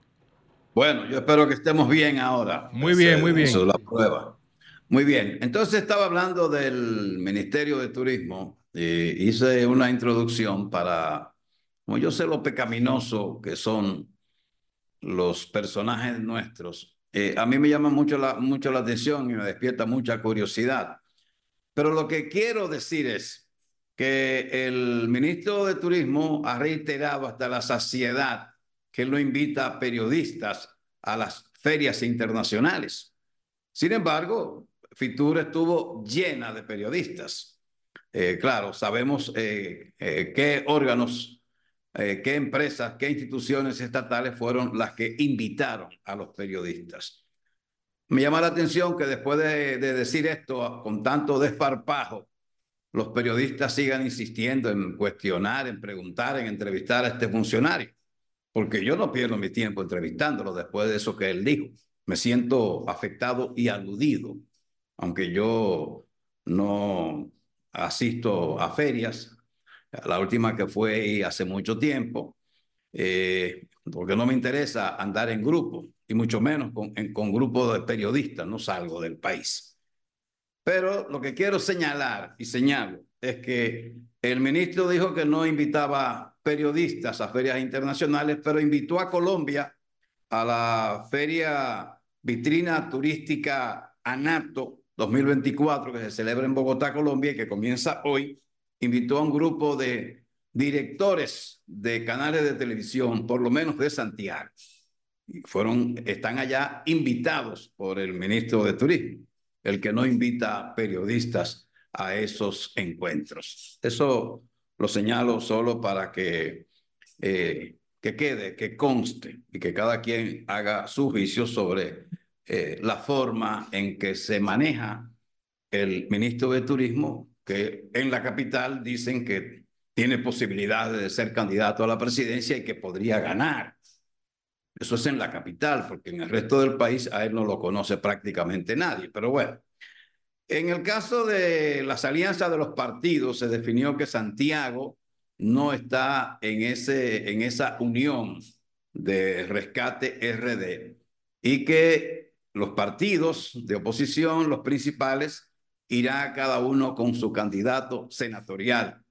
El PRM llevará al doctor Daniel Rivera, el PLD llevará al señor Marino Collante y Fuerza del Pueblo tendrá a Demóstenes Martínez. Esto va a posibilitar medir fuerzas y ya veremos si va a pasar igual que lo acontecido con las elecciones municipales. Eh, ya se sabrá, pero esto es una es un tema que uno creía que se iba a, iba a ser diferente, porque de hecho se hizo, se hizo mucho hincapié en que Fuerza del Pueblo y PLD fueran unidos para la senatorial, para lo congresional, pero que fuera con, un con el candidato de Fuerza del Pueblo, Demóstenes Martínez. Sin embargo, las posibilidades eran pocas y se evidenció hacia el final, puesto que Marino Collante fue solicitado por su compadre, el dueño del PLD, el señor Danilo Medina, para que fuera el candidato y que el señor Medina no iba a echar hacia atrás después de haberse comprometido y haberle solicitado a Marino Collante que aceptara la candidatura a, senato, a senador.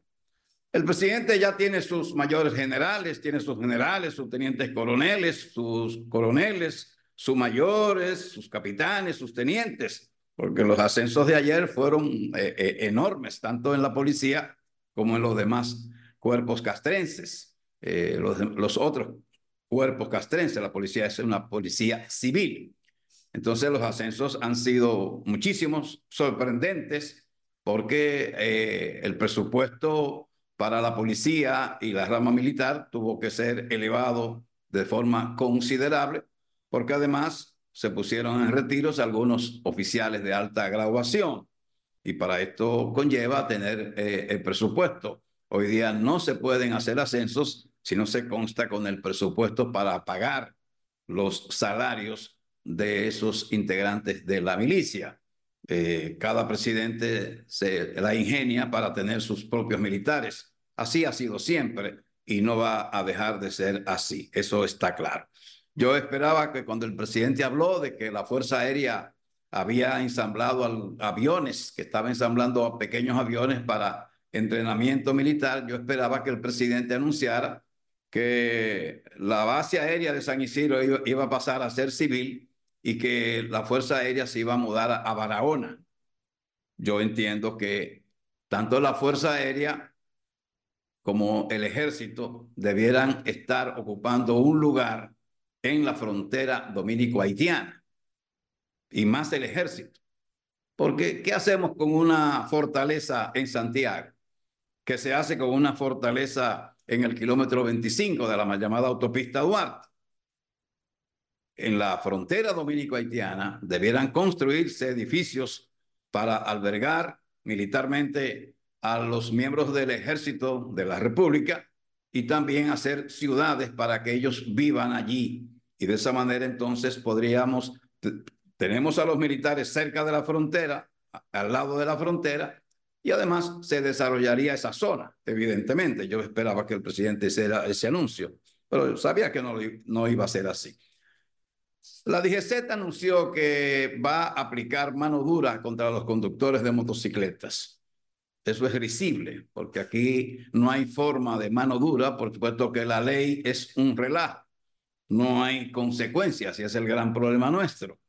Eh, ayer, y como hace varios años, se hizo la carrera de la muerte en San Francisco de Macorís, una carrera que no busca un ganador, sino que los que montan sus motos, pues eh, eh, le suelten toda la adrenalina en una competencia nocturna que la policía, que se prohibió, pero sin embargo se hizo. No hay manera de que la DGC tenga la capacidad de poder ponerle freno ni a los conductores de motocicletas ni a los conductores de vehículos, cual que sea. Hay un, un desorden generalizado en el tránsito. Nadie quiere cumplir ni la ley ni las normas. Y entonces esto hace imposible que se hable de todo esto y se hable de que va a evitar algo la DGC. No tiene ni la cantidad de miembros, ni están debidamente armados, ni comunicados, ni montados, ni pagados. No hay forma de que se haga cumplir la ley en materia de tránsito, pese a que los accidentes de tránsito provocan más muertes en el país que todas las enfermedades juntas, pero no hay manera por el momento Aquí solo se habla de derechos, no se habla de deberes. Ayer había mucha gente que andaba con una bandera nacional, pero son ciudadanos que no cumplen sus obligaciones cívicas. Entonces, ese patriotismo no existe. El portar una bandera no hace que una persona sea patriota. Entonces, quiero terminar con otro hecho que ocurrió el lunes en Santo Domingo con una unidad móvil del el periódico Nuevo Diario que estaba transmitiendo en directo y ya es noticia sabida lo que sucedió ahí, el fingir un asalto que eufemísticamente el autor de esa acción llama un experimento social lo que estaba haciendo. Yo quiero saber qué tiene eso de experimento. Eso no fue más que una promoción a una película para supuestamente que la juventud sepa. ¿Y a quién le importa? ¿A quién le importó ayer y a quién le importa hoy que una sucursal bancaria sea asaltada? ¿En qué país del mundo no se asaltan los bancos? ¿Qué tiene esto de importancia para hablar de que esto era un experimento social? Y después de una reunión del productor de la película y participante en el hecho, una reunión de cuatro horas con la procuradora fiscal Jenny Berenice, ¿qué pasó? ¿Qué, qué, esperamos? ¿Cuál es la decisión del Ministerio Público ante este caso? ¿Habrá consecuencias? Parecería que no, porque después de cuatro horas de hablar y no hay nada sobre esa, esa conversación, es evidente que este caso se va a quedar con las disculpas del periódico y las disculpas del productor de la película. Esa es la realidad. Él quería promocionar su película y el nuevo diario se prestó a eso, para estar entonces ahora disculpándose. Una película más de las tantas películas malas que hacen dominicanos aquí, con poco presupuesto para hacer una película de consideración. De manera que lo de experimento social es una falsa.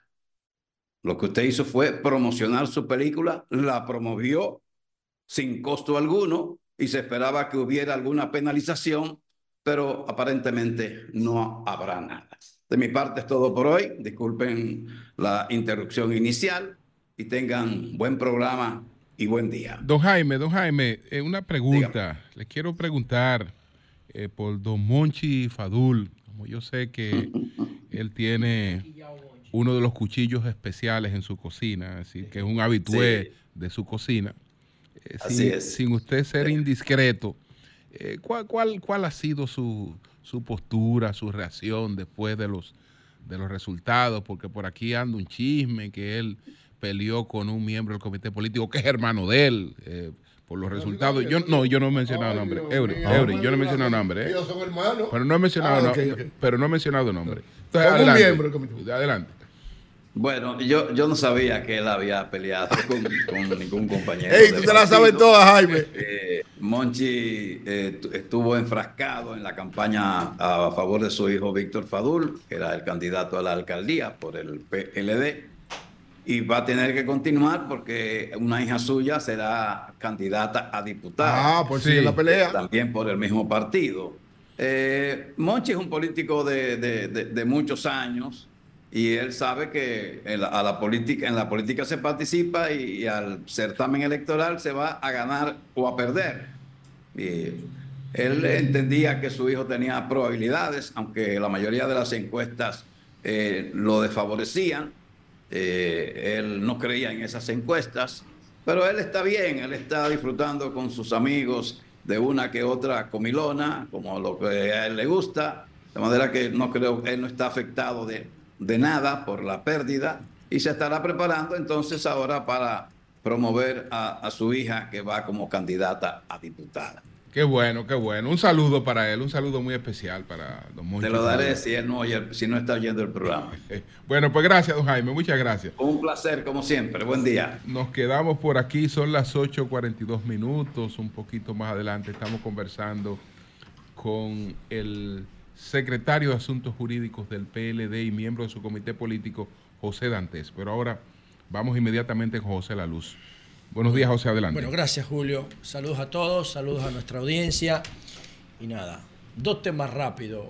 El experimento social y la rendición de cuentas. Miren, con relación al experimento social, este es un recurso propio de la sociedad que estamos viviendo, dominada por la influencia de las redes sociales, para llamar la atención, más nada. Eso no tiene que ver nada con criterio ni rigor científico, pero sí toman el concepto de experimento social de eh, modelos de experimentación propio de la ciencia, específicamente de la sociología y de la psicología. Uno de los experimentos sociales más importantes que conoce la historia moderna es el del efecto marshmallow o el experimento marshmallow que fue llevado a cabo por la Universidad de Stanford en el año de 1972 y tiene que ver con un grupo de niños que le dieron marshmallow a unos y a otros le decían que si tardaban, el que si tardaban un determinado tiempo en comerlo, le iban a dar otro. Entonces los niños, eh, eh, motivados por el tema del marshmallow, el azúcar, la parte visual del dulce, eh, todo lo que significa ese malvavisco que, se, que es como esponjoso, la mayoría de los niños no se lo comían de una vez y no esperaban el tiempo establecido en el experimento. Pero ¿qué, qué quería la Universidad de Stanford con este experimento y, y el psicólogo Walter Mischel, que fue el que llevó a cabo este proyecto? Lo que querían era medir la capacidad de retención, la capacidad de, de determinación en la toma de decisiones. ¿Y qué hizo la universidad? Le dio seguimiento por muchísimo tiempo, más de 20 años, a los, a los niños que participaron. Solamente el 33% de los niños pudo resistir no comerse el marshmallow. ¿Y qué pasó? Que los niños que resistieron el tiempo que decía el experimento que debían esperar para comerse el marshmallow, tuvieron mejores resultados profesionales en sus vidas, administraban mejor su toma de decisiones. Eso no tiene nada que ver con lo que se está haciendo ahora. Desde el año 2015 ha venido una, una, una determinación de hacer, llamarle experimentos sociales a cualquier disparate que se le ocurra a alguien para llamar la atención. Alguien que, por ejemplo, José, hace algo para ver cómo reacciona la gente en un Sí, determinado te pongo momento. un ejemplo. En el año 2004, eh, yo fui a estudiar, el PLD me envió, yo gané un concurso aquí con participación ciudadana y fui a Washington a estudiar eh, política. Y ahí participaron muchos amigos míos. Y ahora mismo, Yayo Lobatón, por ejemplo, participó en eso, creo que Víctor Gómez Casanova, también Lugo Risk, el que era Andrés. que, Andrés, que está en, en el viceministerio de Relación eh, Gobierno-Sociedad, participamos en eso. Bueno, ellos hicieron un experimento social. ¿En qué consistía? Después de una clase de ética que nos dieron, ah, en la recesión te daban un sobre para lo viático en Washington para tú pagar el taxi, todo lo que tú consumías, si tú, tú hacías, llenabas unos formularios, ellos te daban un sobre con dinero. ¿Y qué pasa? Que a propósito, ellos dejaban caer un sobre para ver qué tú hacías con el sobre, que no era tuyo, o te lo daban por error y con dinero adentro. Entonces habían cámaras mirando qué tú ibas a hacer con el sobre. Si tú buscabas el nombre de la persona y se lo entregaba, si tú se lo devolvías al tipo del counter porque te lo dejaban caer, nadie te estaba mirando. ¿Y qué tú, qué tú, qué tú ibas a hacer con eso? Otra cosa era que cogían a un, un tipo extremadamente conservador colombiano, ¿verdad? Con su paraguas, vestido de negro, conservador, que tú sabías que era conservador. Y el tipo empezaba a defender a Chávez de repente.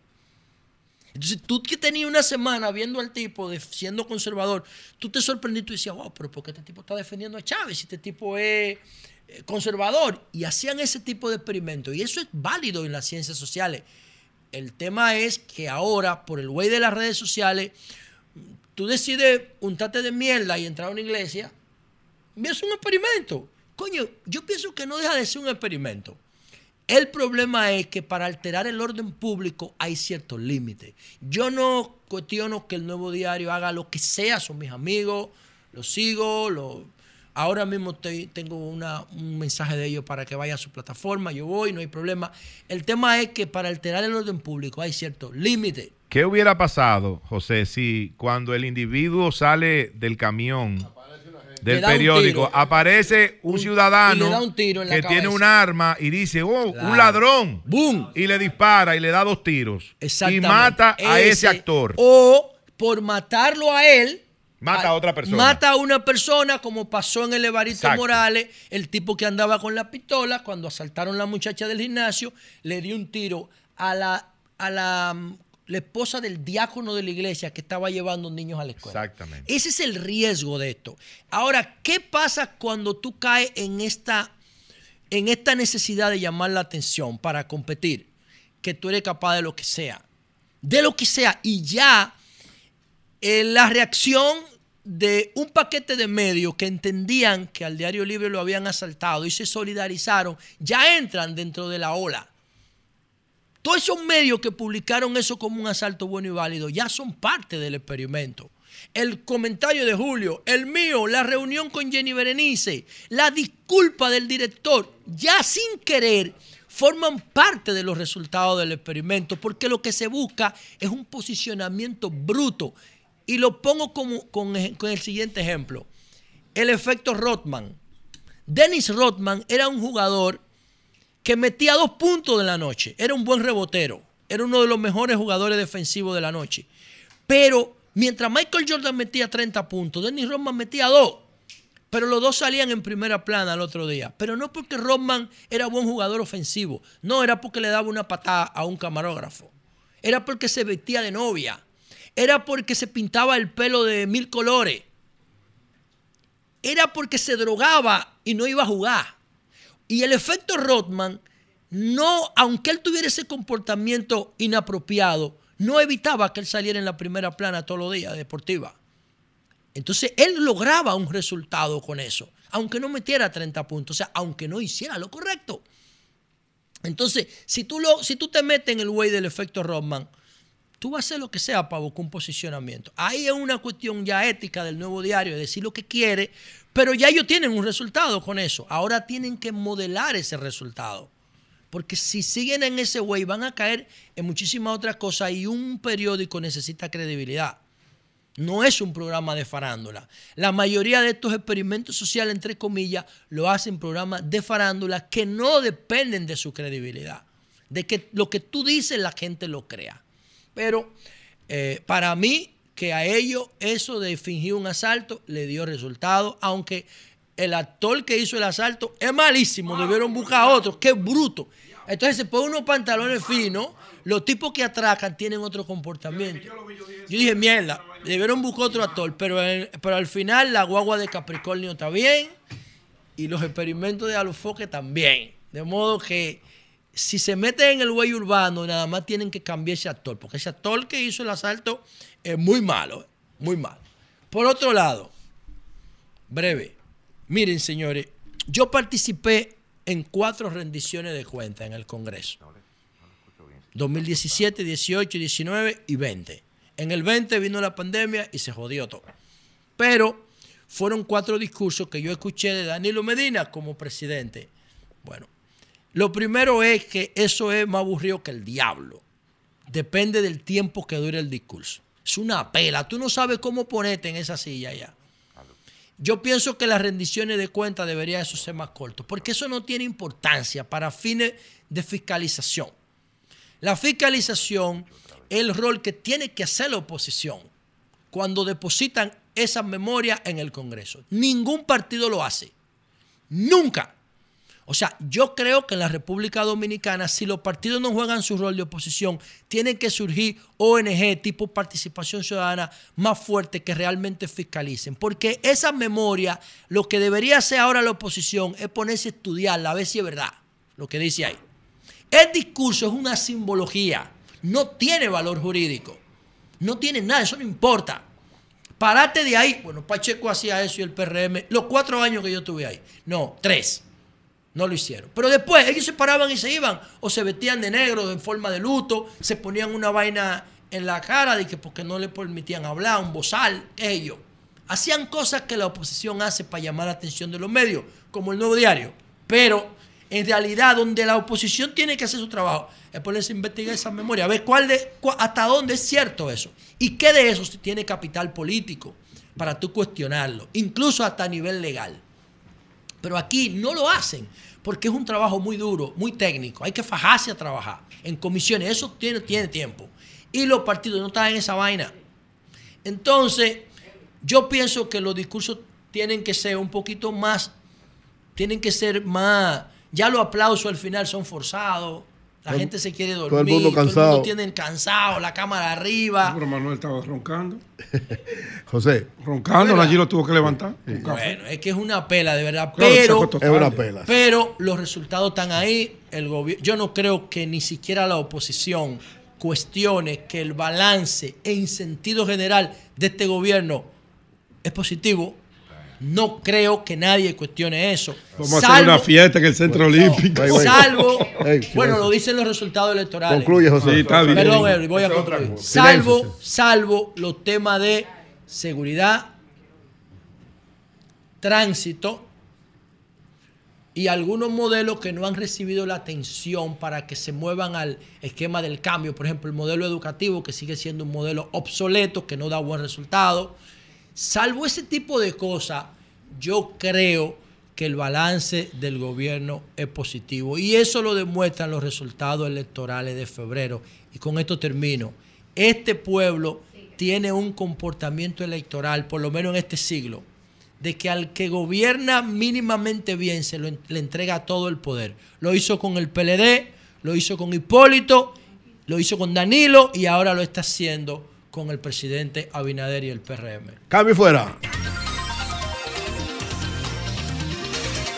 Don allí tienes una información. Así es, gracias don Julio. Eh, a propósito de lo que planteaba eh, el señor Jaime Tomás eh, en su intervención aquí en El Sol de la Mañana con relación a la Feria Turística ANATO 2024, y que él decía que... En Colombia. ¿no? En Colombia, que los... En Bogotá, Colombia. Él decía que los eh, medios de comunicación, varios medios de comunicación de Santiago fueron invitados por el Ministerio de Turismo. Nos llega la información de que no es así, sino que la empresa Arayet, que preside el señor Víctor Pacheco, Víctor Pacheco Méndez. eh, puso a disposición una aeronave para llevar una delegación de 150 personas desde Puerto Plata hasta Bogotá. Ok. Y dentro de esa delegación hay personal del Ministerio de Turismo, de Azonadores, empresarios de Puerto Plata y 20 medios de comunicación. Es decir, que ese, esa representación de Santiago que él señalaba que estaba participando No es el Ministerio de Turismo. en esa feria eh, turística ANATO 2024 en Colombia, no ha sido llevada por el Ministerio de Turismo, Mira. sino que ha sido llevada por ese empresario, eh, presidente de Arayet, el señor Víctor Pacheco. Julio, el primer teniente Fernando Berigüete del Ejército de la República Dominicana fue asesinado anoche.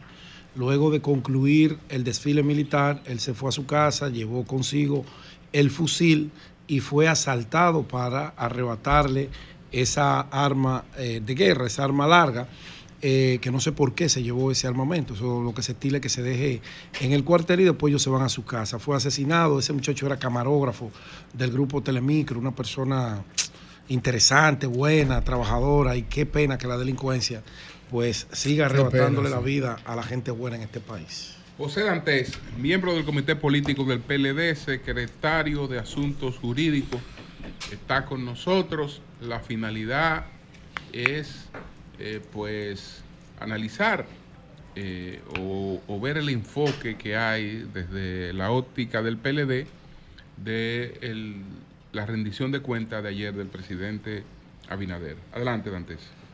Bueno, muchas gracias. Buenos días, Julio, Eury, Virgilio. Nayib, José La Luz, Pedro y Manuel Cruz. Para mí es un placer hermano. y un honor estar aquí. Cómo no, hermano, gracias. Mira, lo cierto es que cuando tú ves el discurso nos, nos damos cuenta de que es un discurso que enumera una serie de actividades, de tareas, pero con muy pocos resultados en concreto. O sea, yo creo que se hace mención de una serie de obras que muchas de ellas están a medias, sin concluir y por vía de consecuencia, pues se hace necesario continuar con las promesas. Eh, tampoco, desde el punto de vista de la forma, no había yo visto un discurso con una técnica discursiva tan histriónica eh, como la que vi ayer, donde en varios momentos de ese discurso el, el propio presidente como que levantaba tanto el tono de voz tratando de provocar ciertos aplausos en muchos, en muchos de los momentos donde ni siquiera se aplaudía eh, con la intensidad que él quisiese. Cuando lo vemos desde el punto de vista económico, lo cierto es que habría que preguntarle al pueblo dominicano si entiende, como él dijo, que la República Dominicana ha cambiado en cuatro años. Yo creo que sí, pero no ha cambiado para bien. Creo que haber hecho la comparación del crecimiento del PIB en el 2023 con el 2020 eh, no estuvo bien, porque en el 2020 todos saben que se trataba de una economía que estaba clausurada. Sin embargo, cuando hace la comparación con otros países, entonces toma como referencia el 2019, cuando habla de España y otros países. Pero cuando habla de aquí, entonces usa el de el 2020, lo cual... Que eh, debió usar el 19 también. Exacto, lo cual es una manipulación desde ese punto de vista. Eh, este es un gobierno que lleva un aumento neto de la deuda de más de 15.600, 700, más de 15 de 15.677 millones de dólares, eh, lo que equivale a 382 millones mensuales. Y esto realmente representa un aumento de más de un 70% de lo que se tomaron en los gobiernos pasados. Pero por otro lado, desde que se tienen récord de, las esta- de los números fiscales, las estadísticas fiscales, nos damos cuenta que se toma préstamo para gasto corriente, o sea, para el pago de nómina, para el pago de otro tipo de de- no, no para gastos de, de inversión, lo cual es grave, porque eso significa que tú te endeudas para mantener una empleomanía, para mantener unos gastos que realmente no te representan ningún tipo de retorno como país ni como gobierno. Y cuando él habla de la bonanza de la economía, lo cierto es que las cifras del Banco Central dicen que el- el incremento de los precios ha sido de un 25.5 en los últimos cuatro años, que eso representa el segundo más alto de Centroamérica y el quinto de Latinoamérica.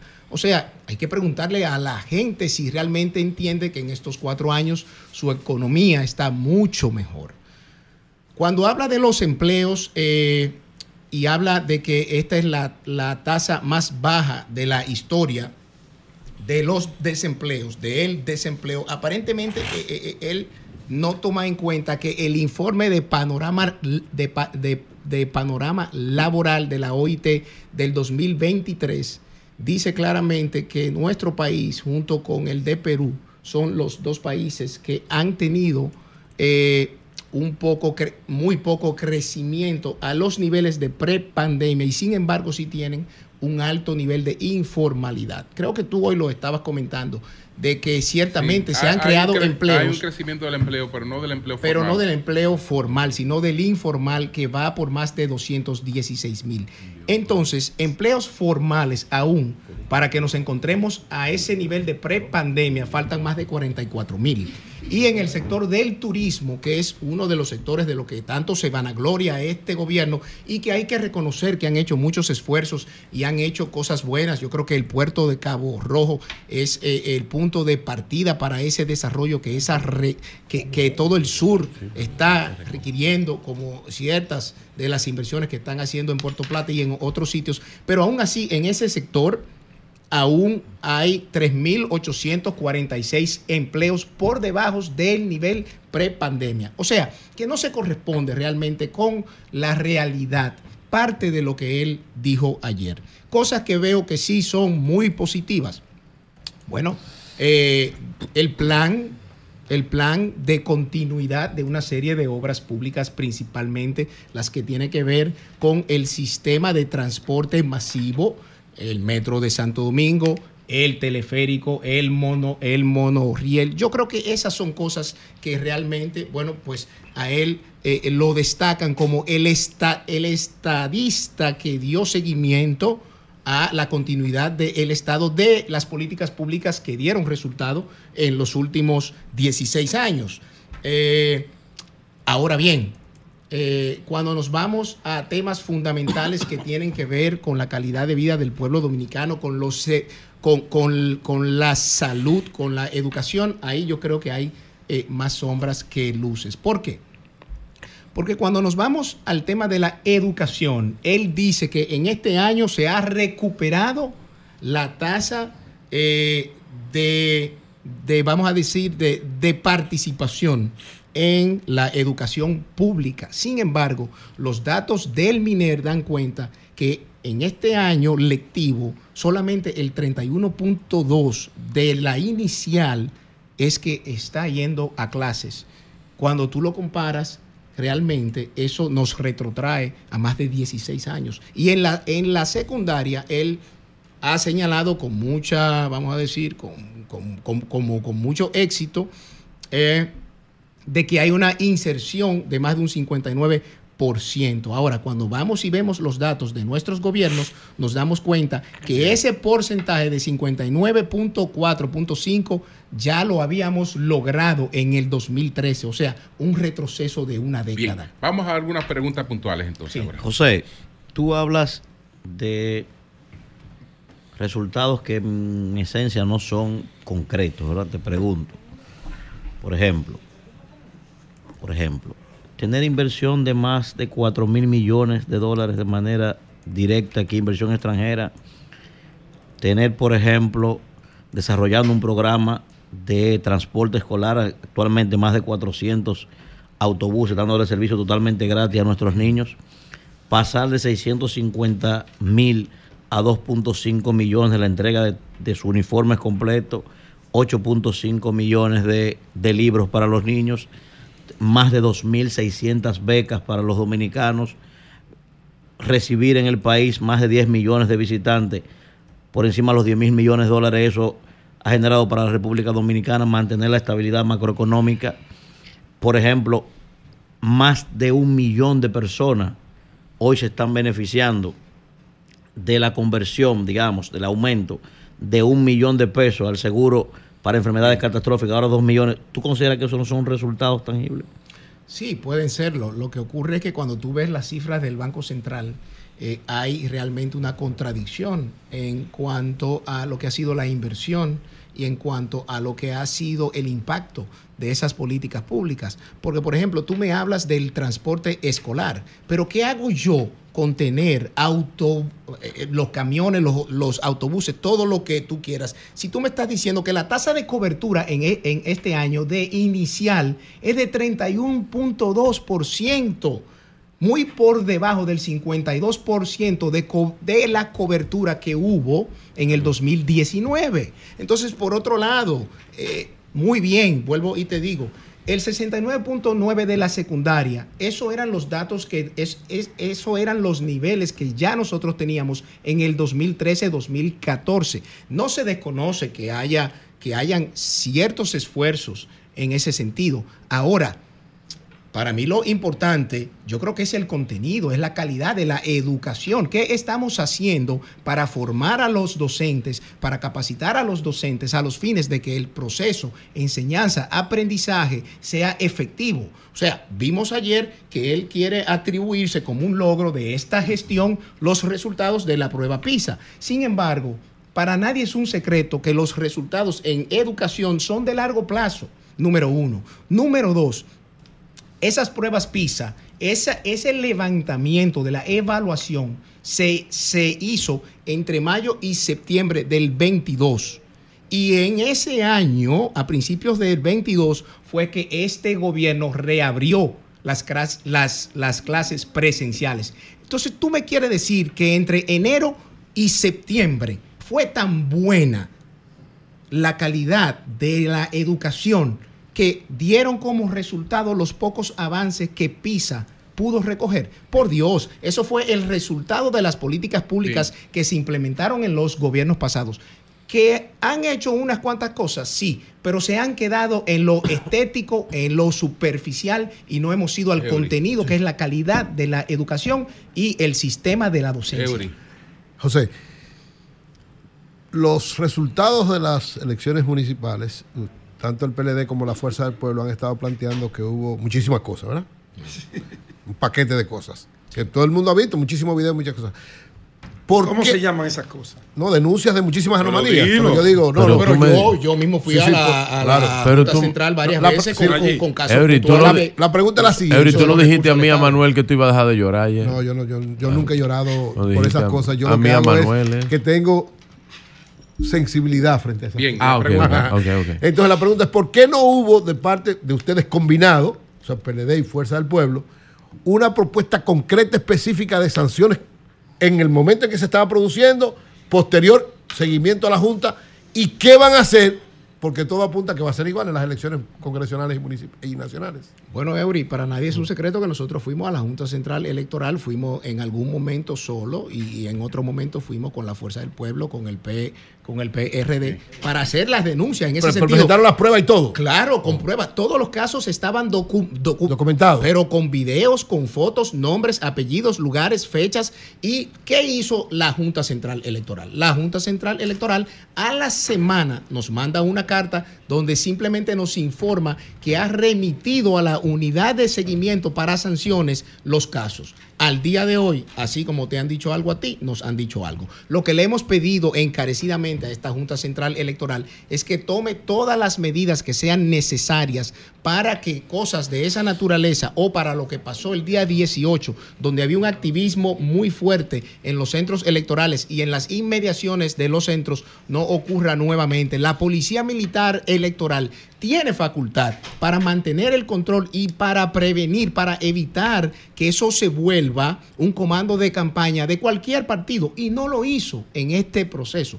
Entonces realmente esperamos que, y bueno, eso quedó también eh, eh, prácticamente reflejado en lo que la, la OEA le planteó a la propia Junta Central Electoral. O sea, que nosotros queremos que para el próximo, para el próximo proceso, esta Junta Central quizás sea un poco más diligente y más activa en ese sentido con la policía ¿Y ustedes de manera particular tienen algún plan, idea Digo, no tiene que decirlo. Lo que pero- ocurre es que los, los partidos políticos lo que nos toca es llevar a la gente a votar, ir a, ir a cumplir. No tenemos ningún tipo de facultad más que denunciar y exigir ante el órgano de comicios, que es quien tiene la facultad y tiene las fuerzas del orden público para, e- para ese día. O sea, ellos son los que están llamados a mantener el orden y a tratar de que no se influencie a ese elector que ya está haciendo fila para poder eh, votar. Finalmente, ¿qué harán ustedes para un reposicionamiento de la candidatura de,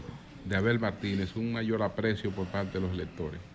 Pues mira, yo creo que eh, lo que pasó en las elecciones del domingo 18 nos manda un mensaje a todos los políticos eh, por el nivel de abstención, ¿no? Eh, de que cada vez hay menos conexión entre la sociedad dominicana, los partidos políticos y los políticos.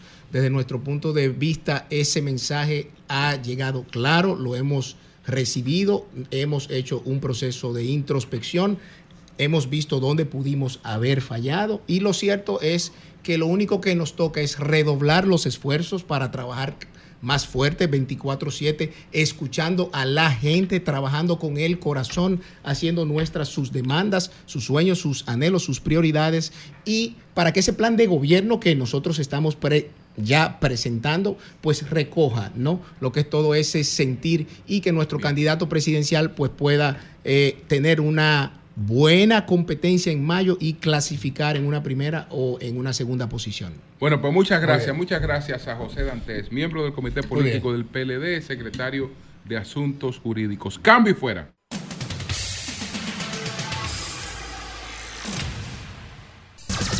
Son 106.5. Bueno, señores, en breve estamos conversando con Simon Freund, quien es el director general de Alianza Público-Privada. Pero hablar de política que viene hoy. Sí, sí, sí. Hoy no vamos a hablar de Cabo Rojo. Hoy no le podemos preguntar de Cabo Rojo. Bueno, claro, también. No, Nayi, ya eso se está arreglando. Ya, ya el arreglando. crucero viene. Y no le podemos preguntar del psicoanálisis Ya también. viene el segundo crucero. ya. Del psicoanálisis le podemos preguntar, sobre todo para la posición. Estate Bueno. Pedro, adelante. Gracias, don Julio. Buenos días a todo el Don panel. Pedro, ¿usted permite que yo le haga una pregunta? Sí, claro. Párame el reloj, por favor. Para el reloj ahí, que le va a hacer Ah, adelante, sigue, sigue. Te la sigue, voy a- sigue, no, que no, Pedro- te voy a coger Pedro tú. es invitado ahí Usted me interrumpió el mío. Te la voy a hacer como si, como decía don Álvaro. Pedro, Pedrito. Pedrón. Pedro, mis amigos de la KGB, de la antigua KGB. O del han- DNI de, han- de- no, no, de la antigua KGB. De la 124. Me han mandado un mensajito y que una gente de ustedes anda buscando un castillo en Francia para casarse. ¿Quién es ese? De mi familia. No, de, de la Fuerza del Pueblo. Un castillo en Francia. ¿Quién es ese, Pedro? Dice mis amigos de la KGB, no soy yo. Bueno, adelante. Pero ahí no, ahí no hay reyes. Ustedes de la Fuerza del Pero Pueblo. para, para buscar un castillo para casarse que ser un rey, ¿Quién una, es una vaina de la corona. ¿Quién es que se va a casar ahí? ¿Y qué sé yo? ¿Cómo es? Yo no sé. No, no tengo información. No, Yo sí. no, no. no. Adelante, adelante. No, no, últimamente solamente tengo comunicación directa con Omar Fernández. Ay, Con mi más madre. Próximo senador del Distrito Nacional. Y hoy hablaré con su papá en la tarde. Después de ahí, Averígame lo de la boda, por favor. eh, Ay, voy a averiguar de eso usted ahorita. Miren, señores, eh, saludos al país, eh, saludos a toda nuestra teleaudiencia, saludos a Sigmund Freud, querido amigo. Miren, el discurso del señor presidente, lo voy a resumir porque Dante habló mucho, se ha hablado mucho de él, bastante largo, cansón, ah, un tanto desconectado de la realidad, un poco a veces manipulador de informaciones que están completamente divorciadas de lo que vive la República Dominicana. Eh, aparentemente, allí, tú que tienes 58 años de edad, tú solamente tienes tres años y algunos meses, porque este país nació en el año 2020.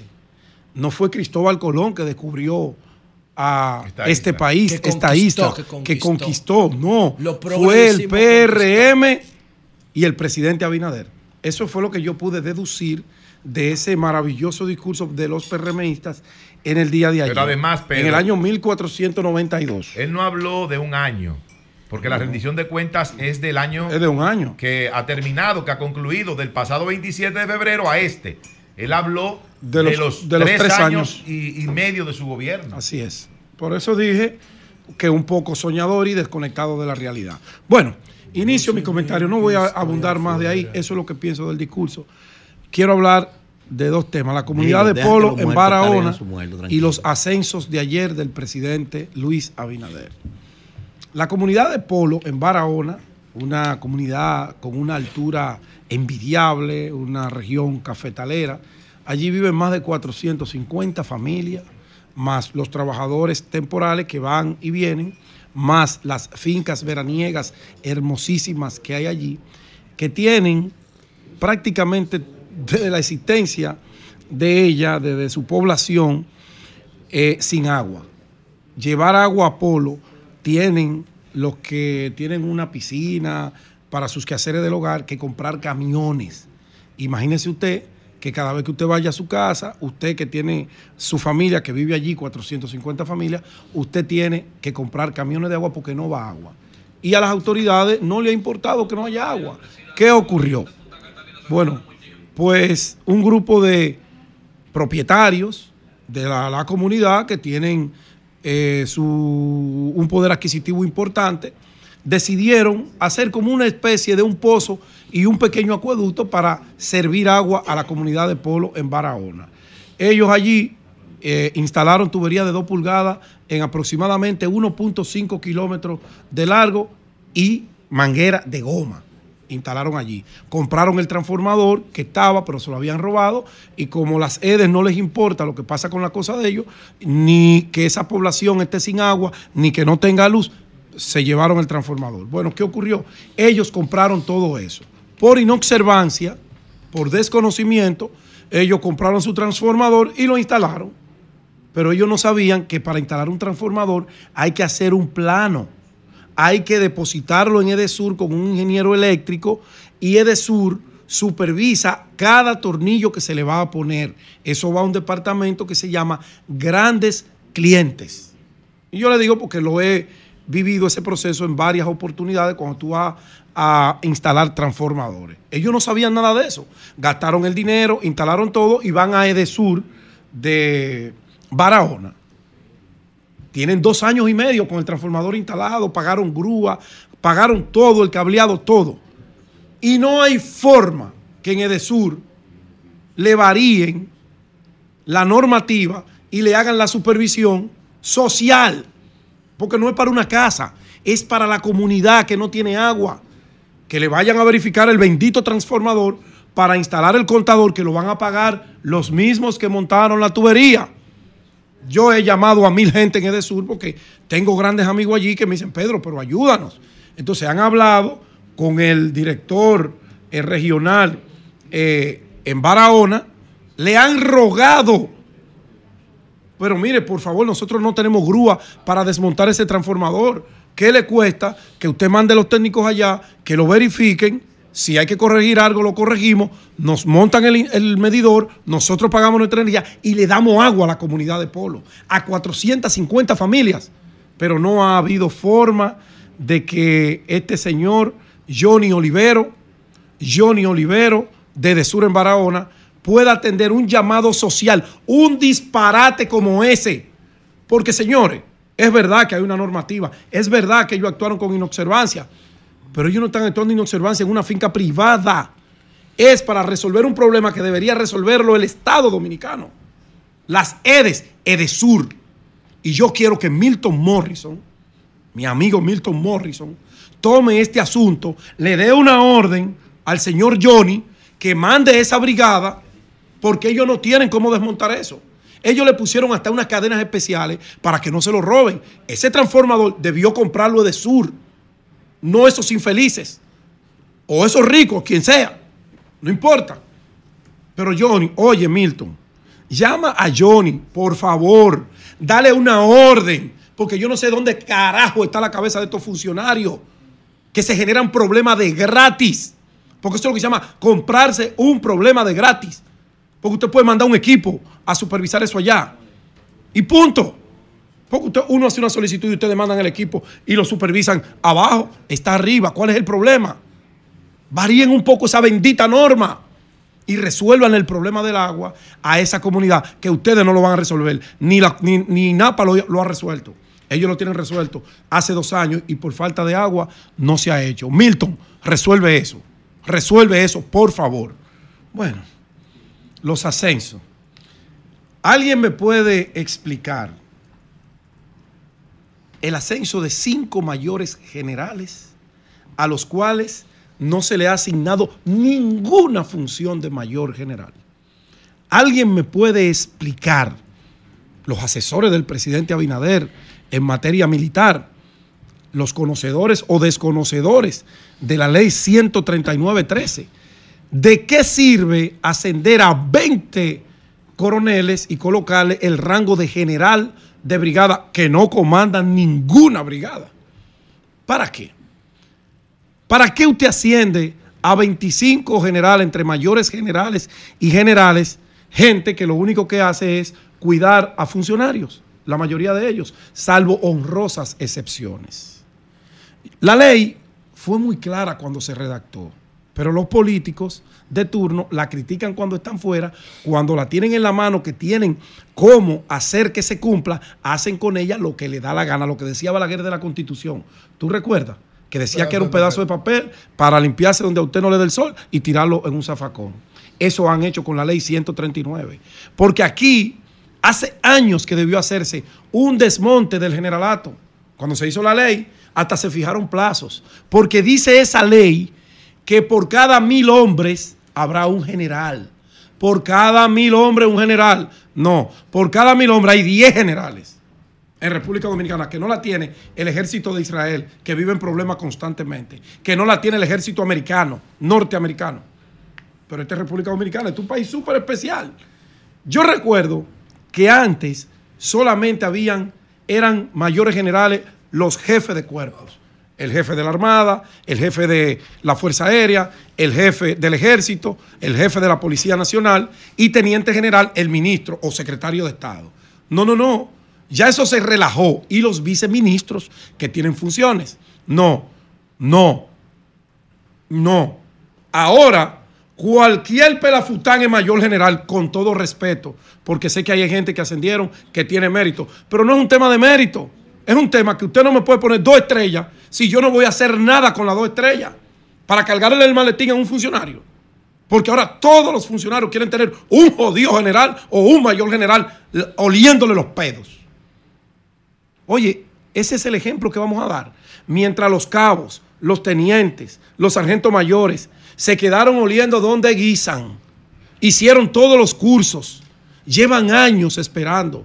Yo conozco capitanes, mayores, tenientes coroneles, coroneles que tienen más de 18 años vegetando el mismo rango. Y no por falta de preparación, porque no tienen un padrino que lo empuje. Y además porque mientras exista el cuello de botella de generales inoperantes que no sirven para nada, que no le prestan ningún servicio de ese rango a la patria. Es más, hay gente de esa que ni siquiera funciones tiene, que cuidan marquesinas.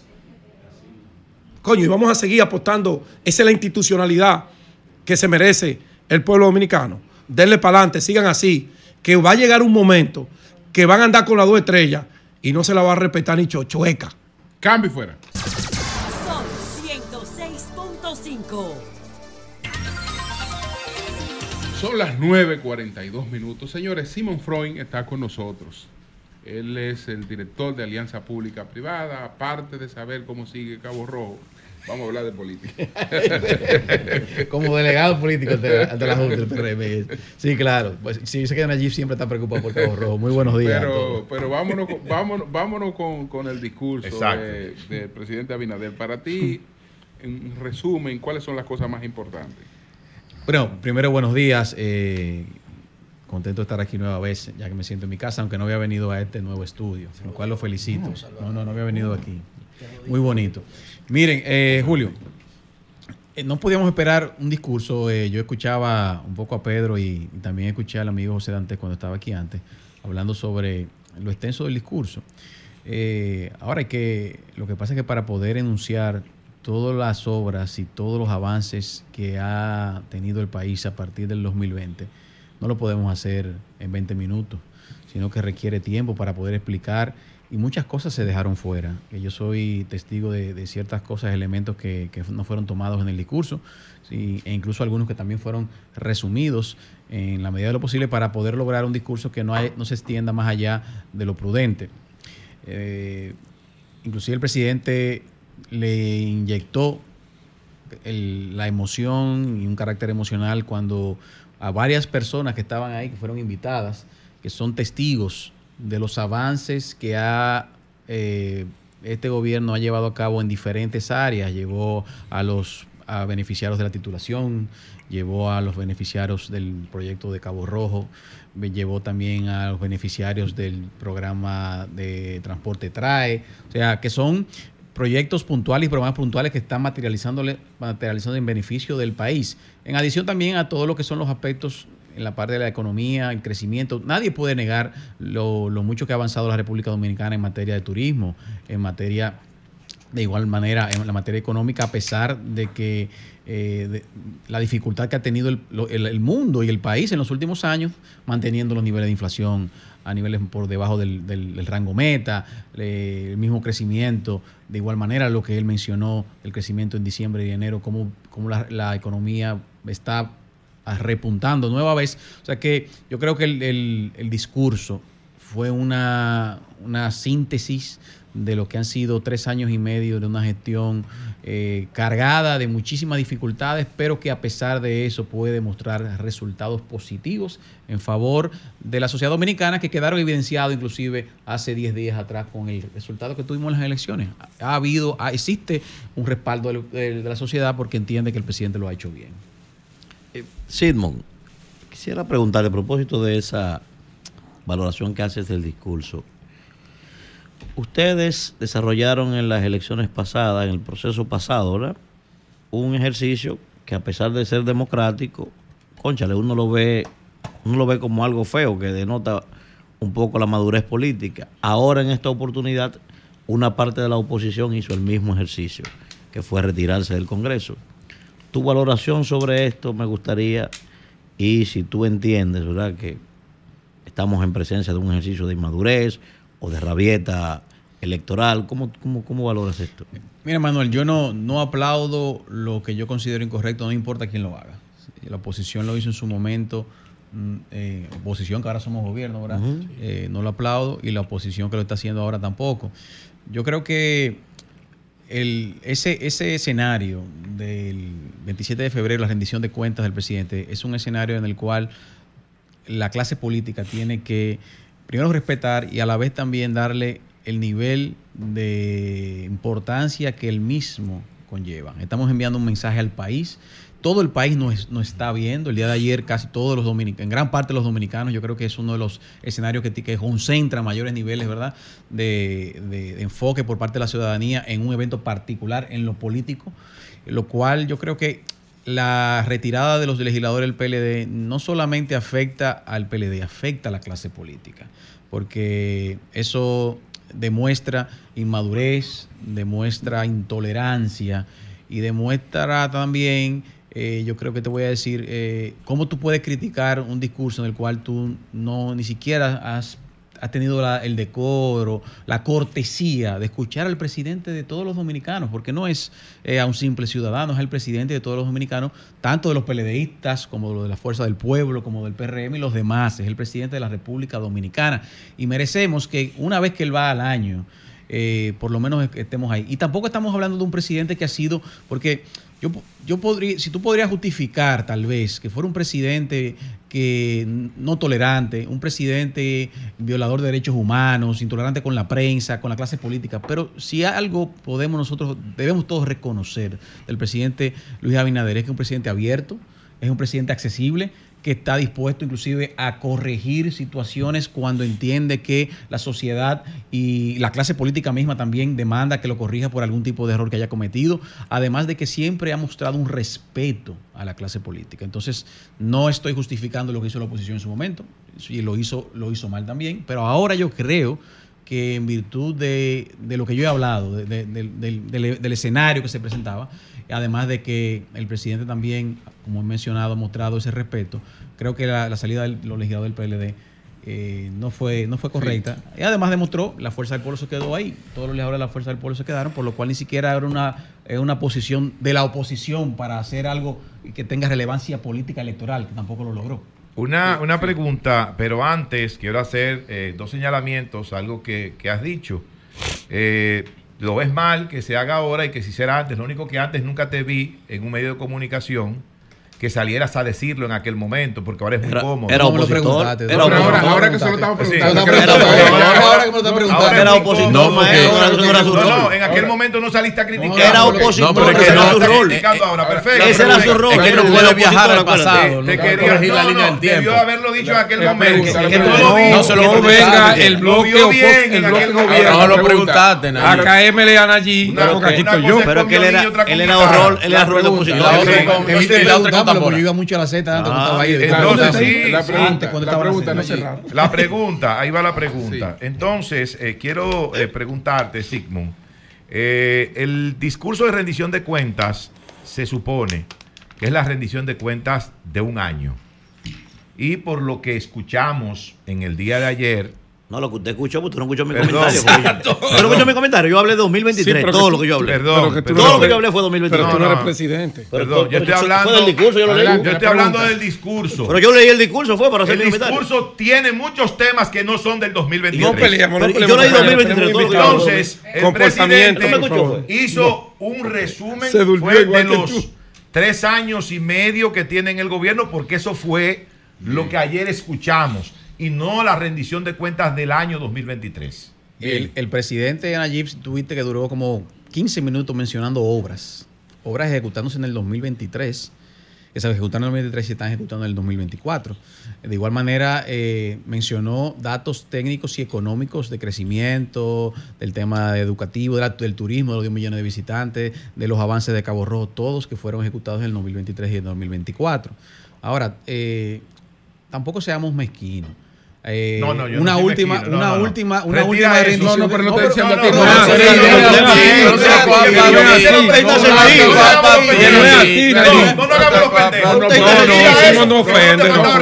no, no, no, si no es lo mismo no. La pregunta la hice yo. Pero fue Luis que le ganó a ustedes, no fue Simo. plural, no, no, no, para que lo respeten respeten. No, como, como, dice Pedro, No, Fue Luis que le dio una paliza a ustedes, no fue Sidmon. No, entiendo, se están quitando conmigo. Entonces no le ¿Eh? pregunta después de Socavón, de Cabo Rojo. No, pero le pregunta después del otro crucero. Pero puedes preguntarlo, puedes preguntarlo.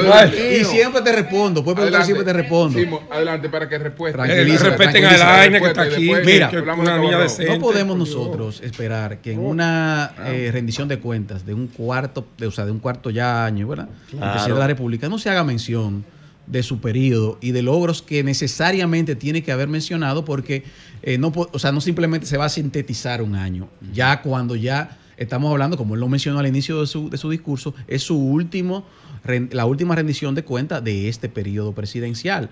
Lo cual, cuando hablo de, de que no podemos ser mezquinos de manera general, estimado Nayib, es que tenemos que permitir que el presidente vaya ahí a ese escenario y pueda eh, enunciar y enumerar logros que ha, lo, que, ha, que ha conseguido el país a partir del año 2020, cuando, él, cuando desde que llegó a la presidencia de la República. Entonces, yo entiendo que eh, lo que debió hacer entonces el PLD fue esperar, sentarse ahí y luego que saliera el discurso del legislador, entonces fijar esa posición. ¿Qué pasó? Bueno, está pendiente lo de lo de Cabo Rojo, pero No, pero yo lo respondo Te quiero te- preguntar, ¿qué pasó? Y, y esto en otro orden. ¿Qué pasó con la Fuerza Nacional Progresista? Mira, eh, Julio, la, la Fuerza Nacional Progresista y que no tanto el inscribió, Frente- no y inscribió tanto el al Frente- presidente Abinader como, como, Como su candidato. candidato, Sí, cuando se quedó, se quedó. se quedó. evidente, No, presidencial. no, es no evidente que hay una alianza Ay, y además ellos no tienen candidato. eh, No de- tiene candidato. Dejaron No la tiene. boleta No, vacía. No Sí, tiene así tampoco, no tiene. Ay, pues Mira, de- salvaron. desde, que nosotros, desde que nosotros comenzamos a discutir las alianzas eh, con la Fuerza Nacional Progresista y el Frente Amplio desde lo municipal, eh, ambos habían expresado, primero el Frente Amplio porque tenía un, un candidato, una candidata, María Teresa Cabrera, Ah, sí. eh, y la Fuerza Nacional Progresista también nos había informado que por decisión de ellos y de su comité ejecutivo habían decidido no llevar Ah, candidatura presidencial. Presidente, eh, eh, tanto el presidente de la República como el presidente del partido, fue respetuoso de eso. Eh, hicimos alianza a nivel congresual.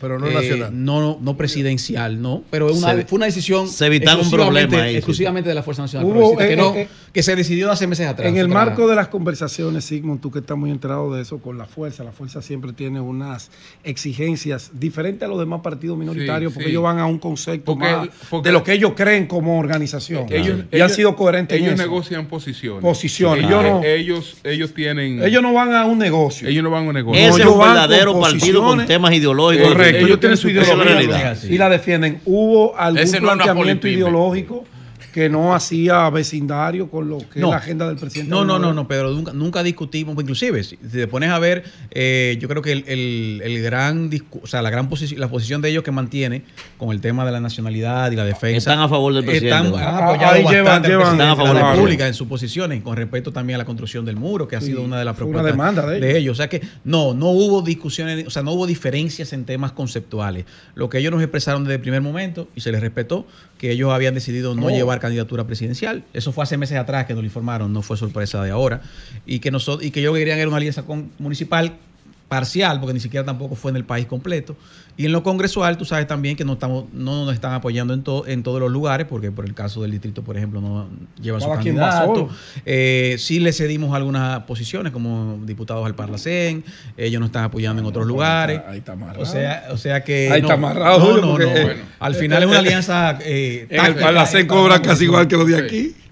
Bueno, el discurso duró dos horas. Y, Y algo- 25 y Hora, 25 hora, minutos. hora y 50 Tú estabas en la finca, tú lo cogiste 57. tarde. Hora y tú. 55. Hora y 57. El promedio, porque esos detalles. Parecían dos horas y pico. No, no, hora y No, no, cincu- no. hora y Dice- 55. Hora y 57. Este se durmió a las 10 y 5 y adelante. despertó a las Lo 12 de. Danilo de dos horas no te molestaba. Yo me, También. Ah, yo, yo, yo me puse a Son buscar muy largos los discursos. más largos de la historia, de la sociedad industrial, porque en, en la sociedad web no hay ninguno que se atreva a eso. El más largo fue uno de, Fidel Castro. de Ron Paul en el Congreso norteamericano de esta época, porque en el 1957 hay uno de, de 24 horas en el Congreso, pero es mediante un me- método que se en el- llama en el Senado, sí. filibusterismo. Filibustero, En el sí. Senado. Sí, Claro, claro. el para evitar filibusterismo votaciones. que- Es una- Para evitar la votación, claro. Sí. Pero en la época moderna, eh, Ted Cruz contra los drones, ah, no, contra el Obamacare, ese duró 22 horas en el Congreso bajo el método de filibusterismo, filibusterismo. también. Ron Paul en el 2013 contra los drones militares, ese duró 12 horas. Después tú tienes a Fidel Castro con dos. Claro. Uno en Cuba de 10 horas en la Asamblea Nacional y otro en Naciones Unidas de 4 horas Así es. son los discursos considerados más largos de la historia. Bueno, eso se podía antes porque la gente no tenía nada que hacer. Hay un tipo que se llama Herbert Simmons, que premio Nobel de Economía, uno de los tipos más influyentes en, la, en, la- en el pensamiento actual moderno. Él creyó- creó el concepto de economía de la atención. Dice que en la medida que la atención se distribuye, la gente se concentra menos. Y ahora tú puedes durar dos horas si estás comprando en un mall, si estás comiendo en un restaurante, si estás viendo un juego de fútbol americano, si estás viendo una serie de Netflix. Después tú no duras dos horas nada ni estudiando. Ok, el PRM no estudia el concepto del cambio para decidir cuánto dura el discurso del presidente. Bien. O, o es lo mismo que hacía Leonel, Danilo, Balaguer, es lo mismo. Adelante. José, yo creo que eh, hay una diferencia en, en cuanto a, a- al- a la manera y el método que utiliza el presidente Luis Abinader de otros presidentes. Tú mencionaste el caso de Balaguer. Balaguer inclusive duró en un discurso 18 minutos, una rendición de cuentas, si no me equivoco, estuve leyendo en el año 1996. Claro, ya Eh, tipo diezmado, ¿no? ¿Cómo va a estar parado todo el tiempo el, si no podía el caminar? presidente Fernández tenía otra también otra metodología. eh, yo creo que más que eh, presentar datos, tenía un- una dialéctica distinta, una oratoria diferente. Yo creo que en el caso del presidente Luis Abinader, mm, eh, créeme que se trató de sintetizar el discurso. Eso hubo varios días discutiendo sobre el alcance del mismo. Pero vuelvo y reitero, como yo mencioné, le mencionaba a Nayib, eh, era su último discurso de esta gestión de gobierno. Ah, bueno. tenía, tenía que de una manera u otra tratar de enumerar no, no, no un tema de campaña. Inclusive si tú lees el, el editorial de Diario Libre hoy, muy certero, que dice que el presidente Luis Abinader no utilizó ese discurso con fines electoreros. electoreros No, no lo usó. Nosotros lo dijimos ayer también. No, porque no no usó, hubo arenga, no hubo arenga. Frases, frases de tipo electoral. No, no, no, lo necesita. y Sigmund, y de hecho, con esos resultados electorales, ¿qué arenga? Eso es Y como endulzar un jugo dulce. Y, además, el te- con relación a la cuestión de la duración, porque el discurso no está estructurado para que una gente lo escuche dos horas, má- más, que los, Los interesados. los Los interesados, exacto. Lo que ocurre es que dejar de mencionar un sector es como dejar de darle es como dejar de darle importancia. Exacto. Entonces, ellos No, lo- tú lo puedes mencionar, Jorge, lo que tú no puedes pero- argumentar sobre déjame, terminar la argumentación. Entonces, lo que ellos lo que se hace, por eso, todo el que ha criticado eso ha terminado haciéndolo. Sí, es ¿Por qué? Porque cuando, cuando, cuando llega la hora de la hora se da cuenta que es imprescindible hacerlo. Entonces, lo que, lo que hacen es que buletean eso. Es decir, eso está dirigido y lo segmentan. A cada, sí, a Y- cada área. lo segmentan. Bueno, o sea, es decir, al, gran, al gran público, lo que... Lo, El lo- principio y el final nada lo- más. No, no, no. Lo que a ellos les interesa que le llegue, a cada sector le llegue. Bueno, Sí, sí, entonces eso lo es que Eh, ahora voy, lo- voy lo con mi lo- argumentación. Lo, lo que le ahora. interesa es que le llegue a cada sector. Voy, voy le con mi llega. Que argumentación no, ahora. Eso no, eso no está para, Sí. para las 11 millones de personas que escuchen dos horas un discurso. interesados. Si el gobierno, público. si el gobierno tuviera. Y después el público en general No, se trabaja bueno, aparte. ¿Por, por qué Eso no esto, es- esto es tan es así. Pero interesante? además, si te pones a ver es- el, Perdón, el discurso de. State of the Union en Estados Unidos, Sí. que hace el presidente de Estados Unidos, por lo general dura hora y media, dos Pero, horas. oye, dos horas. ¿por qué yo te cito? O sea, Pero es un discurso pero ¿por qué yo te dirigido a, cito? a actores políticos, como dice ¿Por qué yo te cito a, a- a periodistas, Pero ¿por qué yo comunicadores, te pero no cito necesariamente a- a la sociedad en general. ¿Por qué yo te cito Claro. a Herbert Simon, Economía de la Atención? Problema MLB. MLB. Ok, pero que so- eso no es el MLB, Perdón, esto es política, pero hermano. Julio, déjame tú pero- argumentar. Pero esto es política, esto es No otra es MLB. ¿verdad. José? No Esto- ese no, ejemplo. porque- porque No, no, al no es la final misma todo es Porque atención. Porque tú estás hablando, tú estás hablando de, la, de la, de la, de, qué sé yo, Yo estoy la- hablando de economía de la, atención. de la mentalidad del pez, que una cosa no debe durar yo más no he de 7 mencionado segundos. pez. Pero yo no he lo que tú estás hablando, mencionado solo que es la pez. economía de la atención. No, la economía de la atención lo que estudia es por qué una persona se enfoca. ¿Y cuánto tiempo resiste el foco? Eso Siete segundos te resiste, Espérate, eso no es verdad entonces- que entonces- siete entonces- segundos. Eso claro. depende de los estímulos, hermano. De los estímulos. tienes que, Mira, tienes, que meterle una guerra cada te voy a rato, tienes que decir- meterle una pero eso no es, esto es Bueno, política, espera, esto, esto, esto es espera, cosa, pero esto que tú cosa. argumentaste ahora me Tú tendrías que meterle una música cada rato, una impresión, No. una vaina y eso no. cosa. Si el gobierno tuviera mecanismo eficiente de medición, que no son las encuestas, ¿eh? se da cuenta de que después de 10 minutos la gente mira por otro lado. Si la gente no te está poniendo atención, ¿para qué tú lo dices? Entonces lo que yo sigo es, si ustedes estudian, si someten el discurso al concepto del cambio, se van a dar cuenta que esa simbología la pueden aprovechar. Porque eso es una simbología. La rendición de cuentas no es ese discurso, es lo que tú depositas. José, recuerda ahí lo importante. Primero, esto es un mandato constitucional que se hace una vez al año. No es, no es- no es un juego de béisbol, como tú dices, que todos los días hay que buscar la manera de recortarlo de tres horas y media a dos horas. Para, la esto gente es un no te- discurso de una vez. es un discurso de una vez al año, a- dirigido a un escenario político, a los congresistas, a toda la Asamblea yo te Nacional. olvides, yo fui congresista. Bueno, pero ¿Sabes está bien, qué? pero Yo me dormí Pero- ahí. Pero vamos a salir de, de este es círculo. una vaina súper aburrida, no el de Luis. Perfecto. El formato De que yo hecho, me refiero. de hecho, maestro, Su- este discurso tiene una reducción de 40 minutos comparado con el de 2023. Sí, sí, Oye, y así aún es, así. así es, así es. Pero adelante, adelante, José. Gracias a Dios. Bueno, eh, Hay, hay pendiente. Cabo Rojo. Cabo Rojo. No, no, mira. eh, Lo de eh, Cabo Rojo, eh, la inquietud. Y la verdad que yo estoy muy, muy feliz de que Nayib se preocupe tanto. por el Pero es verdad que se rompió y que se- que sí, pasó un asunto y- No, no, no, no, no. Como yo mencioné aquella vez, por el, el incremento de la marea, un socavón. Ah, ok. En la unión entre el espigón nuevo que se estaba, que se, que se construyó y el espigón anterior que existía eh, en el puerto. Eh, eso provocó ese socavón, el cual fue inmediatamente reparado. Ya inclusive, no solamente que se reparó, sino que se fortalecieron las, la, la unión entre esos dos espigones para que no, vuelva- no vuelva a ocurrir. Recuerda que estamos hablando de un incremento de la marea que no había ocurrido en esa zona en los últimos en las últimas Pero ¿por qué no han vuelto más? Si tú dijiste que venía No, uno. entonces, entonces, entonces, ahí te voy a decir. A. Miren, señores, yo, yo mencioné aquí eh, eh, hace varias semanas atrás cuando vine que generar una ruta de cruceros para un destino nuevo no es una tarea sencilla que la sacamos de, de debajo de la manga, sino que, tiene que tenemos que tener todo un complemento preparado y listo para que todo Correcto. para que vengan los cruceristas, además de que la línea de crucero también lo incluyan dentro de su ruta, que por lo general se hace con seis o siete meses antes. Eh, ciertamente en febrero teníamos un crucero por una situación eh, particular de la línea y de la firma operadora del puerto, que no pudieron eh, atender, no pudo hacerlo. El eh, Apordón en los próximos días estará anunciando formalmente lo que deberá ser el calendario del año completo de los cruceros. Yo no quiero dar más fecha ya. Yo no quiero dar más fecha. Sí, sí, Yo eh, quiero dejar que eh, Apordón vendrán más. Que así. venga. Déjale eso a Jean Luis. No, que, que Apordón venga y, y como, como competente, pero van a venir varios Ya, cruceros claro que sí. Ya tú cumpliste claro que sí. Claro que sí. varios cruceros. Déjame decirte algo. No te ha- metas en eso, Se ha ido aprovechando y ya ya varios cruceros. se ha avanzado bastante en lo que era la fase 2 de la construcción del puerto. Es decir, ha seguido avanzando. Sí, la claro, obra. señores. Es que eh, Y se arregló ahí el- se- el ahí- espigón, se claro, arregló. Ahí se ha invertido. Digo, se acabó. Ahí se ha invertido más de 40 millones de dólares. Eso, o sea, eso, eso es un negocio de una empresa que no va a permitir ni que eso se caiga, ni que eso se deteriore y dejarlo así. Claro, eso, eso- bonito eso es un negocio para Claro, y aparte, años. y aparte de todo eso, es una empresa que maneja muchos puertos Claro. a nivel mundial, no solamente a nivel de República Bueno, deja decir Dominicana. algo. El domingo, aquí lo anuncio, domingo 3 de marzo, próximo domingo, damos el ya el primer Picasso del puerto Arroyo Barril, que es el puerto de cruceros que se llevó a cabo y se ejecutó mediante alianza público-privada, el cual el presidente estará allá en Samaná a las 10 y 30 de la mañana, dando inicio a la construcción o la reconver- reconversión de ese puerto, que era un puerto de carga, en un puerto de cruceros y en una zona de entretenimiento. Y la empresa que fue beneficiaria y se adjudicó es la misma empresa que La de- operadora del, del, de del Pedernales. Rojo. Claro que sí. Bueno, pues gracias, muchas gracias a Simon Freud. Muchas gracias, Simon. A ustedes. Cambio y fuera.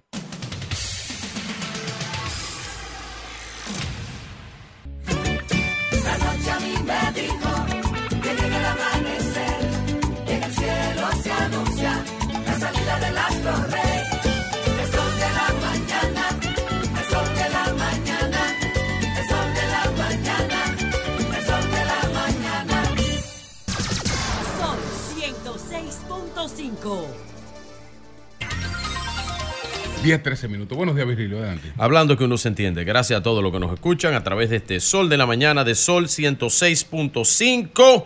RCC Media es la catedral de la opinión en la República Dominicana. Hay una, con respecto al discurso del presidente, yo voy a resumir algunas cosas que a mí me interesan y que creo que son lo que le ha dado al presidente Luis Abinader, pues la aceptación que tiene por parte del pueblo, por parte del país, parte de los actores sociales, políticos, económicos. Yo creo que la palabra eh, clave en esto es estabilidad macroeconómica. Creo que el presidente ha logrado configurar correctamente la mezcla, la mezcla estable de la macroeconomía. Y eso le ha dado pues a todos los gobernantes la clave para poder seguir en el cargo y para poder tener aceptación pública y para poder tener aceptación y credibilidad pública. Esa es la palabra clave de todo ese discurso que es verdad que había, tú dirías, conchole, pero esos discursos hay que buscar la forma de acortarlo, de hacer cosas, pero todo el que se presenta ahí sabe la importancia eh, um, de mencionar lo que se ha hecho y de poder abarcar todos los sectores en un discurso que es una vez al año. Es una vez al año. No son 10 veces, ni los meses, es una vez al año. Eso. Así que lo que tiene que ver con, con la inversión también en todos los sectores del país, lo que yo llamaría una inversión descentralizada. Hay que sacar, hay que invertir en los pueblos para poder descentralizar todo de estas grandes urbes. Me tomó una hora 45 minutos llegar al programa.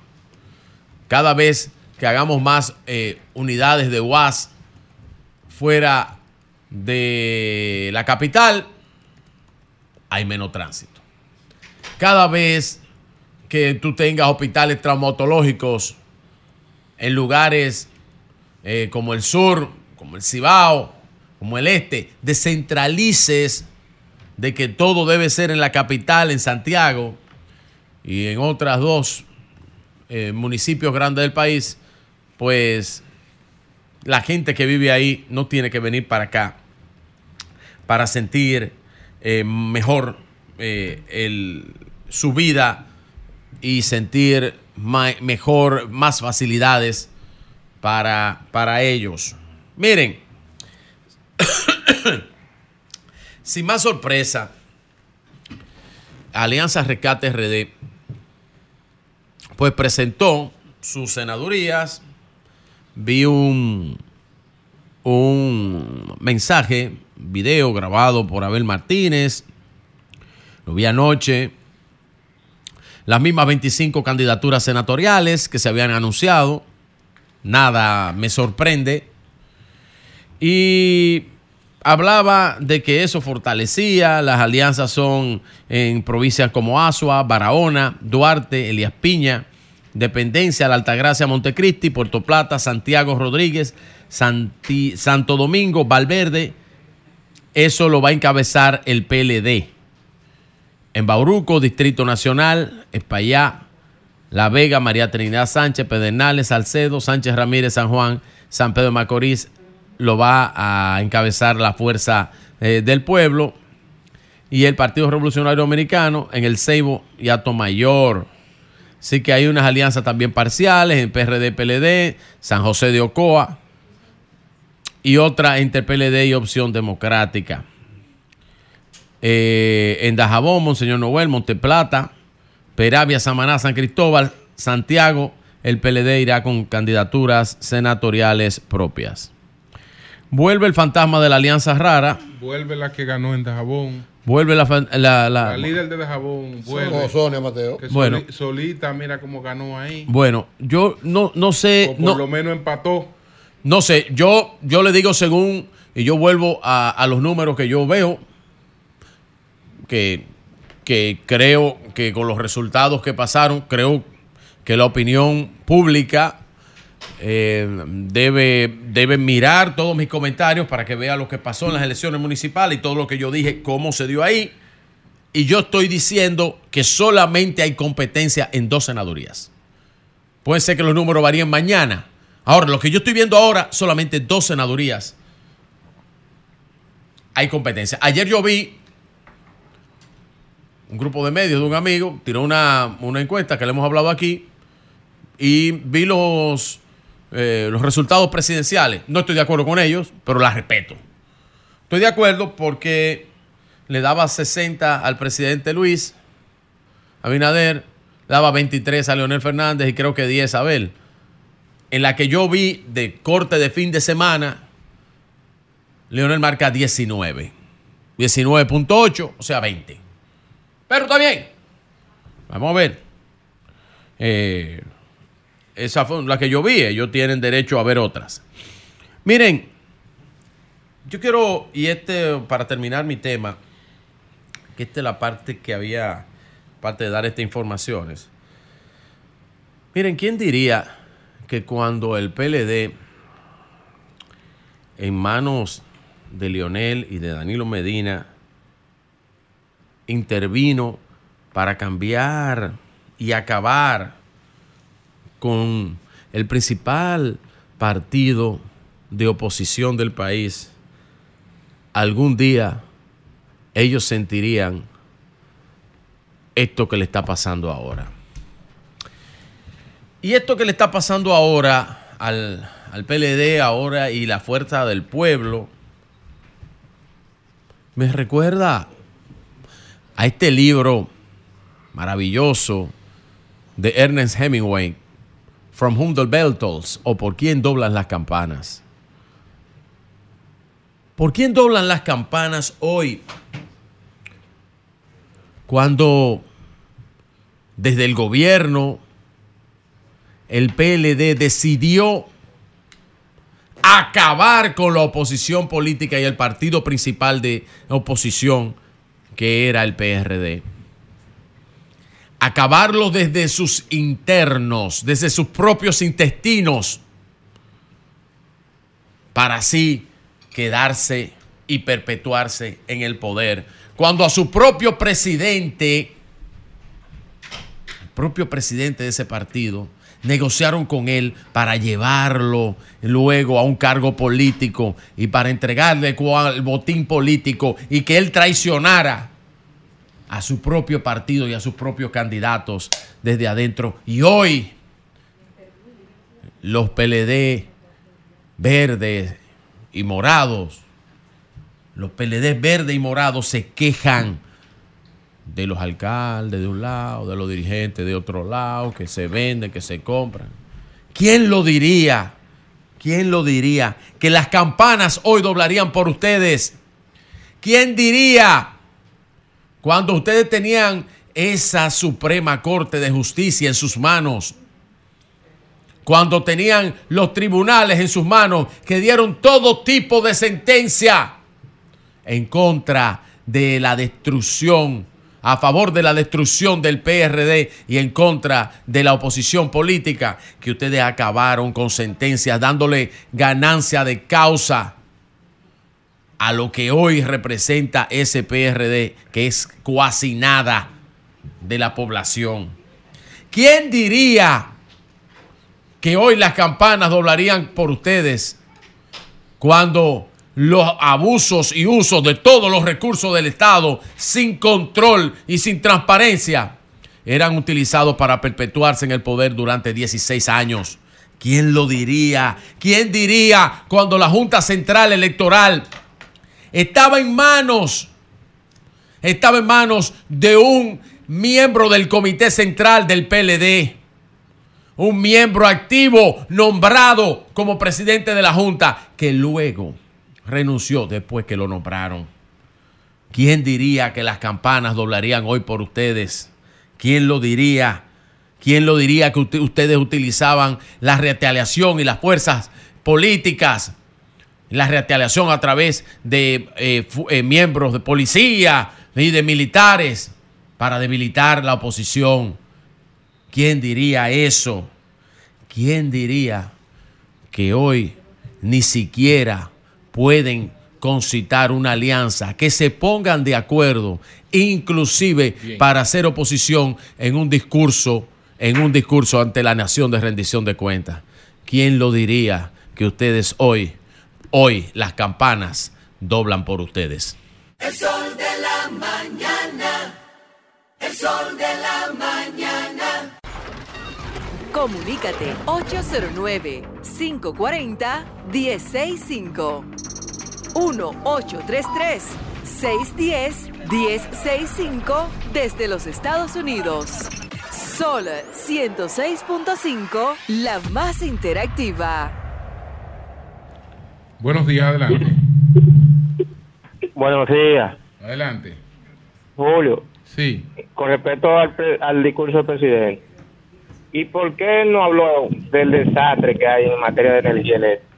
solamente habló de las inversiones internacionales y eso. Él dijo que hay oportunidades de mejoras. Se mejora lo que está bien. Y, lo que está dañado se, se, arregla. Una pregunta, una pregunta. ¿Y, ¿Y, cuál discurso de la energía te gustó? El, que nunca se resolvió, que duró 12 años diciendo que el problema de la energía eléctrica se iba a resolver y uno que la dejó que la dejó también en cimientos. Buenos días, buenos días. Una pregunta. Buenos días. Buenos días. Buenos días. Buen día, Manuel Ramírez de Gualey. Adelante. La verdad que la luz, que si el mundo fuera como tú quieres, todo medido, todo calculado, fuera muy aburrido. Para mí sacó un 100 el... el desde, la perspectiva del alfabetismo tuyo, sí. Bien, bien. Porque pues tú gracias, entiendes lo que yo digo, gracias. porque tú lo que quieres es comer y cagar. Buenos días, adelante. Y yo soy un intelectual que buenos, buen- buenos días, adelante. Comiendo y cagando, tú no puedes debatir conmigo. Adelante, buenos Son días. cuestiones de Julio. animales, Sí. distintos. Con relación a, al discurso del presidente ayer, yo creo que este ha sido uno de los discursos más chuecos que ha podido escuchar el pueblo dominicano. ¿Y cuál No discurso no, te gustó a ti? No, no consiste qué? ¿Por ningún qué, tipo de profesor? fundamento, porque el presidente Luis Abinader es como dice el señor Manuel, eh, el señor Pedro, que dice que, que este país lo descubrió fue el PRM y Luis Abinader, como que los gobiernos anteriores lo único que hacían era sentarse en una silla. Señor, este país está parado porque el PLD gobernó durante 20 años. Bien, pues gracias a ti. Buenos Está días, bien. adelante. Buenos días. Buenos días. Adelante. a ti te cabe lo que dijo José, que tú lo que haces comer y el otro asunto. Buenos días, adelante. Yo- sí, eh, esperando que Virgilio termine, pero yo lo que no entiendo, ¿cómo es que este gobierno quiere que, quiere que le reconozcan eh, los tres metros, los tres o cuatro kilómetros de, me- de, de metro que están haciendo y no le reconoce lo que hizo el anterior? Quiere que le reconozcan la estabilidad de ahora y no reconocen la estabilidad de antes. Quiere que le reconozcan un reguero de cosas que si tú la sumas con la, la, la compara con las anteriores, con lo que se hizo anteriormente, no le dan ni por los tobillos, pero ellos quieren que le reconozcan esto, pero en los otros 20 años no se hizo nada, según ellos. Gracias a ti. Ah, ok. Buenos días, adelante. Buenos días. La marca. Buenos días, de la mañana. Adelante. Aeroarcide Cueto de Palmareo Villalinda. Adelante. Se cortó. Buenos días. Buenos días. Buen día. Sí. ¿Cómo te sientes, Julio? Mario Colón. Mario, adelante. Sí, Julio, nosotros vemos que el presidente en su alocución fue eh, exacto y fue una persona que hablaba concretamente de los proyectos que tiene en carpeta y de la y parte de las obras que se han realizado y, de- y que se van a realizar. Así habló de la presa Monte Grande, de los ríos y cañadas que se han reparado, arreglado, se han acondicionado. Es decir, muy buen discurso por el presidente. con- Bien, pues gracias, Colón. Gracias. Bueno, señores, vamos, vamos a continuar aquí. Maestro. Sí. Dar la información, ¿verdad? A modo de primicia, que el partido Nuevo Camino, de nuestro amigo Glenny Morrison, que estuvo aquí recientemente Sí, con nosotros, claro, claro, claro. llevará como candidato presidencial al presidente de la República. Ay, ¿Cómo? ay, una- qué sorpresa. En una, en una- ¿Y cuándo- ¿Qué cuándo fue eso? ¿Cuándo fue eso? ¡Primicia! La próxima vez que él vaya a decir algo así, que lo avise porque a uno le puede dar un infarto. Disculpe, disculpe, dando la información. Si no Sí, tiene otra a información, a si a tiene a otra información, usted la da a usted. Yo te doy la información que, que, que que a me usted- llega. como usted le llega. Repítala, por favor. El, el partido Nuevo Camino estará presentando una alianza, ¿verdad? Donde lleva como candidato al presidente de la República para las elecciones. Eso es correcto, desde el punto de vista estratégico y táctico. Muy bien. No lo imaginamos. ¿Por Un qué? abrazo a. Ese partido. Don Julio, ese usted no par- se imaginó no, eso, no, ¿verdad, ese partido. Ay, Julio, acá. Julio, faltó la es que, música. Es que eso es correcto, mire por Póngale música. Primicia, Pero deje, primicia. deje explicar. Ese Ah. partido fue sometido a un proceso judicial Sí, contó que no le permitió No, desarrollar aquí, candidaturas. explicó, Entonces, ¿qué va a hacer? ¿Va a ir solo para fracasar? Él El, lo explicó. el partido lo pusieron a dar muchas vueltas. Hasta vueltas, que- hizo- ¿Me va a apoyar o no me va a apoyar? Ahora- ah, pues tiene partido. Don Pedro, otra cosa. desde don que Pedro. dijo que iba a apoyar, Don Pedro, me, vuelven a informar mis amigos de la KGB. Vamos a ver qué dice la KGB. ¿Por quién doblan las eh, campanas? di que el tema de la boda es un señor que todos los días se levanta a decirle a Leonel, presidente, después de Jesucristo el que va es usted. Ay. Que- Ah, pues tú Ah, yo sabes sé nombre, quién es. no, no, se dicen Ah, yo ellos. sé quién es. di que- Buenos días. eso no tiene mucha Si gente me, empu- si me empujan, lo, Leonel si tiene me que empujan lo digo. Yo no sé Di que va eso. para Francia a casarse. No sé de Pero eso. eso no está bien, sé. eso es Mira, personal. Pero, yo, yo quiero Buenos saber días. quién es. Mira, Buenos y, días. y yo tengo. A un yo, castillo, di que- Buenos días. Adelante. Eso es hacerse una foto. Maestro, yo tengo un chisme. diputados de la oposición que se retiraron. Puede ser, Porque iban a dañar el discurso, todos esos fósiles, parándose a mí ahí con la próstata enferma. Que se vayan todos de ahí. Bien, gracias. Maestro, maestro. Buenos días, buenos días. yo tengo Ahora un chisme, mismo. maestro. Ahora mismo. Gracias. Buenos días. Dos Sí, cosas. sí. La primera, 150 Miércoles de mil empleos se anunciaron ayer que se habían creado y en la tesorería de la Seguridad Social solo ingresaron 30 y pico. Esa es una que se debe aclarar.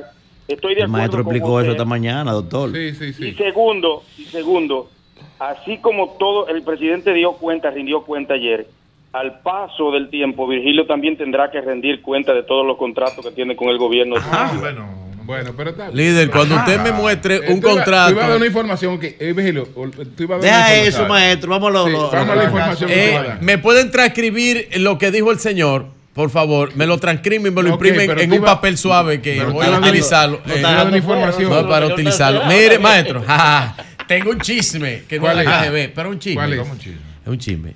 Me- ya, ya sé quién va a ser el compañero de boleta de Abel Martínez. De ¿Cómo es? Un chisme. Pero oye, pero hoy que vamos a jugar la adivinanza. Este programa está muy 7 de aburrido. Oye, oye, me dijeron, ah, me voy a dar un adelanto. Mira, mira, tiene el primer nombre. No, no, no, no. Tiene nombre de un apóstol. Ya, ya, ya. Eh, y el segundo nombre tiene nombre de una eh, eh, eh, princesita, Ya, ya, ya, sirenita ya, ya. De, de, de Disney. Cambio y fuera. Sol 106.5. Son las 10.36 minutos. Buenos días, Euria. Gracias al Dios Todopoderoso Jesús, mi Señor Salvador y guía, como siempre, inicio con la palabra de Dios, Salmo 46.1. Dios es nuestro refugio y fortaleza, nuestro pronto auxilio en todas las tribulaciones. Amén. Así Amén. mismo es, Amén, siempre sí, señor. Agarrado del Señor. esto Miren, es un altar, esto lo primero, eh, oigan, lo primero, la iglesia ayer, vaina tan aburrida. Lo primero Me que están quiero- preguntando el más querido del Señor. El más querido. el, el discípulo amado. Miren, Sí, el discípulo quiero, amado, antes de hacer el comentario sobre lo que decidió la Alianza Rescate RD y cosas interesantes que hay alrededor de eso, felicitar a la Embajada Dominicana en Rusia, a su embajador Alejandro Arias y a todo el personal, y al grupo de dominicanos que ayer estuvieron enfrente de la famosa avenida Arbat de Moscú. Y miren, colocaron, ahí están las imágenes, la bandera dominicana en todos esos edificios. Eso miren qué eso bonito. es- eso es Moscú. Eso es Moscú Wow, ayer por el chulo. 27 de Oh, febrero. qué Ahí- chulo. Miren qué belleza. Todos los edificios fueron iluminados. eso, de eso se trata, Sí, muy bien. Así que. Muy bien. embajador Alejandro Arias, todo su equipo que está con él, de verdad están haciendo un Mira, gran trabajo. Qué bello, qué bello, qué bello. social. Eso es un experimento social. ese sí es un experimento ya ese social. embajador se ganó No, ese Qué embajador bello un eso, qué bello. con eso. ahí. Brillante. Pagar Qué 500 bello. dólares. Así que felicidades, señores. Así se, así se hace patria. Qué Muy bien. bello, qué bello. Felicidades, Alejandro, y todo tu equipo. Miren, ayer la Alianza Rescate dio dos informaciones importantes. La primera, que van separados, los, tres partidos principales llevarán Lo cual cada uno. de acuerdo con eso. Sí, no, yo nunca he Ah, estado ah, de ah, acuerdo, desde hace tiempo lo he dicho. Creo que no fue la mejor decisión, pero ya es la decisión. Y evidentemente que como es la decisión, donde cada uno pensó, y eso es desde el punto de vista lógico particular, es correcto, desde el punto de vista, entiendo yo, de la lógica general, no es correcto, pero bueno, ya está decidido, cada uno va con sus candidatos. Yo reitero que, que particularmente eh, soy siempre un hombre leal al presidente Danilo Medina y comparto y defiendo y apoyo lo que son las propuestas del Partido de Liberación Dominicana en este caso, y creo que Abel Martínez es la mejor propuesta. Evidentemente, la estrategia cuál es? La estrategia es tratar de lograr una segunda vuelta. Yo decía, juntos eran más posibilidades de, de ganar incluso y de frenar la reelección, pero bueno, entendieron los estrategas y ahí Danilo es brillante haciendo estrategia. Confío en que, en que lo logre, en que pueda eh, evitarse la reelección del presidente Luis Abinader en una primera vuelta y que haya una segunda vuelta, porque en una segunda vuelta evidentemente que las cosas son muy diferentes, pero lamentablemente creo que esa estrategia tiene muchas debilidades y me da la impresión de que la decisión no era más correcta. Ahora, ¿qué si fue correcto? La alianza en las 25 provincias. Yo aspiraba que fuera en la 32. Eso hubiese sido lo más correcto. Pero bueno, no se lograron 32, pero se lograron 25. Ahora, ¿qué es lo importante de esto? Miren, lo importante de esto es que de verdad se asuman en estos 25 sitios la alianza para que pase lo que aconteció en San Juan de la Maguana y no lo que aconteció en Santo Domingo Este. ¿Qué es lo difícil de esto? Que cuando usted va con sus candidatos, todos los partidos lo que están tratando de consolidarse ellos mismos y de que, quedar por encima del otro. Y ese es- parece una fortaleza, pero desde mi punto de vista es una debilidad. Porque no se trabaja por el colectivo. Aunque tengan un candidato a senador, todo el mundo está trabajando para tener más votos de manera particular, pensando en la segunda vuelta. Pero la táctica se puede tragar la estrategia y a final de cuentas no tener ni lograr una segunda vuelta ni tampoco lograr una gran cantidad de senadores. ¿Cuál es la reflexión? Ojalá, de verdad. Oigan, para lograr en esas 25 senadurías tiene que haber un equipo coordinado de los tres partidos que trabaje con el candidato. Porque si no hay una compactación real en todos los órdenes, desde la estrategia para hacer la campaña, los recursos que hay que buscar, el equipo que hay que poner y el trabajo del día de, pues estamos hablando de dos meses, señores, en dos meses peleando contra el gobierno, en dos meses peleando contra el gobierno, el gobierno tiene toda la ventaja. No digo de este gobierno, lo mismo pasó con el PLD en varias ocasiones, que el PLD estando en el poder, en las elecciones congresionales, municipales casi todas barrió, sacaba de 28, sacó 26, de 30, de 30 sacó 28. Eh, Hipólito también, antes de la crisis eh, financiera, en la elección del 2002, sacó todos los senadores menos uno, nada más ganó Jaime David. Entonces, hay que tener un poquito de cuidado ahora en la implementación de esta estrategia, que yo creo que es correcta, de los 25 senadores, yo aspiraba que fueran los 32, pero bueno, los 25, porque en donde van separados, el gobierno tiene toda la facilidad de, de salir. Y en las que van unificados, si no hay una estrategia clara y un trabajo sistemáticamente desarrollado con espíritu de visión y eficacia, también la situación se pone un poco complicada. Lógicamente, las elecciones municipales no determinan lo que va a pasar en las de mayo, pero sí influyen de manera muy importante. No la determinan. Es posible que si hay un buen trabajo, si hay una buena orientación, una buena decisión, una buena cantidad de recursos y un candidato haciendo una buena campaña, es posible. Pero señores, no es fácil. De verdad que no es fácil. En el caso de los candidatos presidenciales, yo reitero que en el caso de cada partido está tratando de qué? De consolidarse como tal. Visto en términos de perspectiva futura, eso es correcto. Es decir, el PLD tiene que ratificar que es la segunda fuerza política, la fuerza del pueblo con, como Leonel, desde el punto de vista de candidato, está por encima de Abel, quiere consolidar un segundo lugar, tratando de que, en la, por lo menos en la votación, la fuerza del pueblo o la candidatura de Leonel saque más que la de Abel. Eh, el pleito está ahí, el pleito está en fundamental, en esos partidos, en esa situación. ¿Qué significa eso? Que de alguna manera, eh, entiendo yo, viéndolo en perspectiva eh, globales, que de alguna manera el esfuerzo por frenar la reelección es, digamos, secundario. Lo primario es tratar de lograr segunda vuelta y que uno de los dos quede por encima del otro. Un reto de Danilo con el PLD, un reto de Leonel con la Fuerza del Pueblo. Los dos, cada uno trabajando por sus intereses. Yo digo, por eso digo, los perdieron los dos el sentido de la historia. Lo correcto era fuera, eh, hubiese sido sumar, porque la suma siempre, siempre tiene mucho más que la división, pero han decidido tomar su camino y Eury. esperamos que le vaya, que le vaya Eury, bien. oye lo que yo creo. Con todo respeto. Ya esa vaina, No, ya es una ese sueño, olvidémonos de esas cuestiones. Mira, Hipólito perdió con todo el poder en el 2004. Y eso cambió tres meses antes de las elecciones. Lo mismo tiempo que tenemos ahora. Danilo perdió con todo el poder en el 2020 con Gonzalo.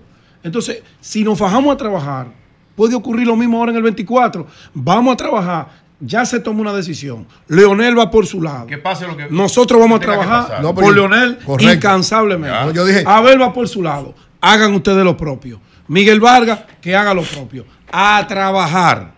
A trabajar. Correcto. Se acabó el llanto. Sí, no, lo, a que digo, trabajar. lo que digo es, ya la decisión se tomó, que lo que debe hacer es, en los sitios donde se va juntos, trabajar, co- trabajar coordinado de verdad. Y cada uno, bueno, jalar por su lado. Igual que ayer en el Congreso. No, no, igual que como debe ser. Lógicamente, cada Y quien... que enmienden los errores. No, no, cada No, es que no tiene, la alianza es en lo congresual. Sí, es en lo congresual. Cada partido tiene el derecho de tomar sus tácticas, sus acciones y su estrategia que entienda. ¿Qué es lo importante de No, esto? Yo creo, yo particularmente creo Si que el, el PLD toma una decisión, nosotros no tenemos que caerle atrás. ya cada, Problema quien- de ellos. cada quien va a jalar por su lado. Yo creo que, yo reitero, esa es la decisión que han Jalar tomado. por su lado en lo presidencial. Sí, sí, en lo presidencial. Donde vamos aliados, tenemos eso- que cumplir el acuerdo. Lo que te- estoy hablando, pues ya dije lo de lo y, y la orientación Porque que daba de que tienen que trabajar este coordinado bien. En- estoy hablando de lo presidencial. Allí cada, cada quien va por su lado y lógicamente el reto cuál está.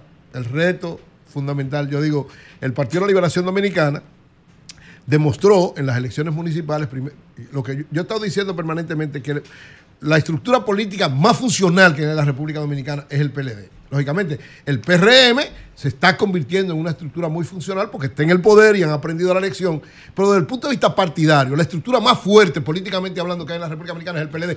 Lo demostró, señores, con una cosa extraordinaria.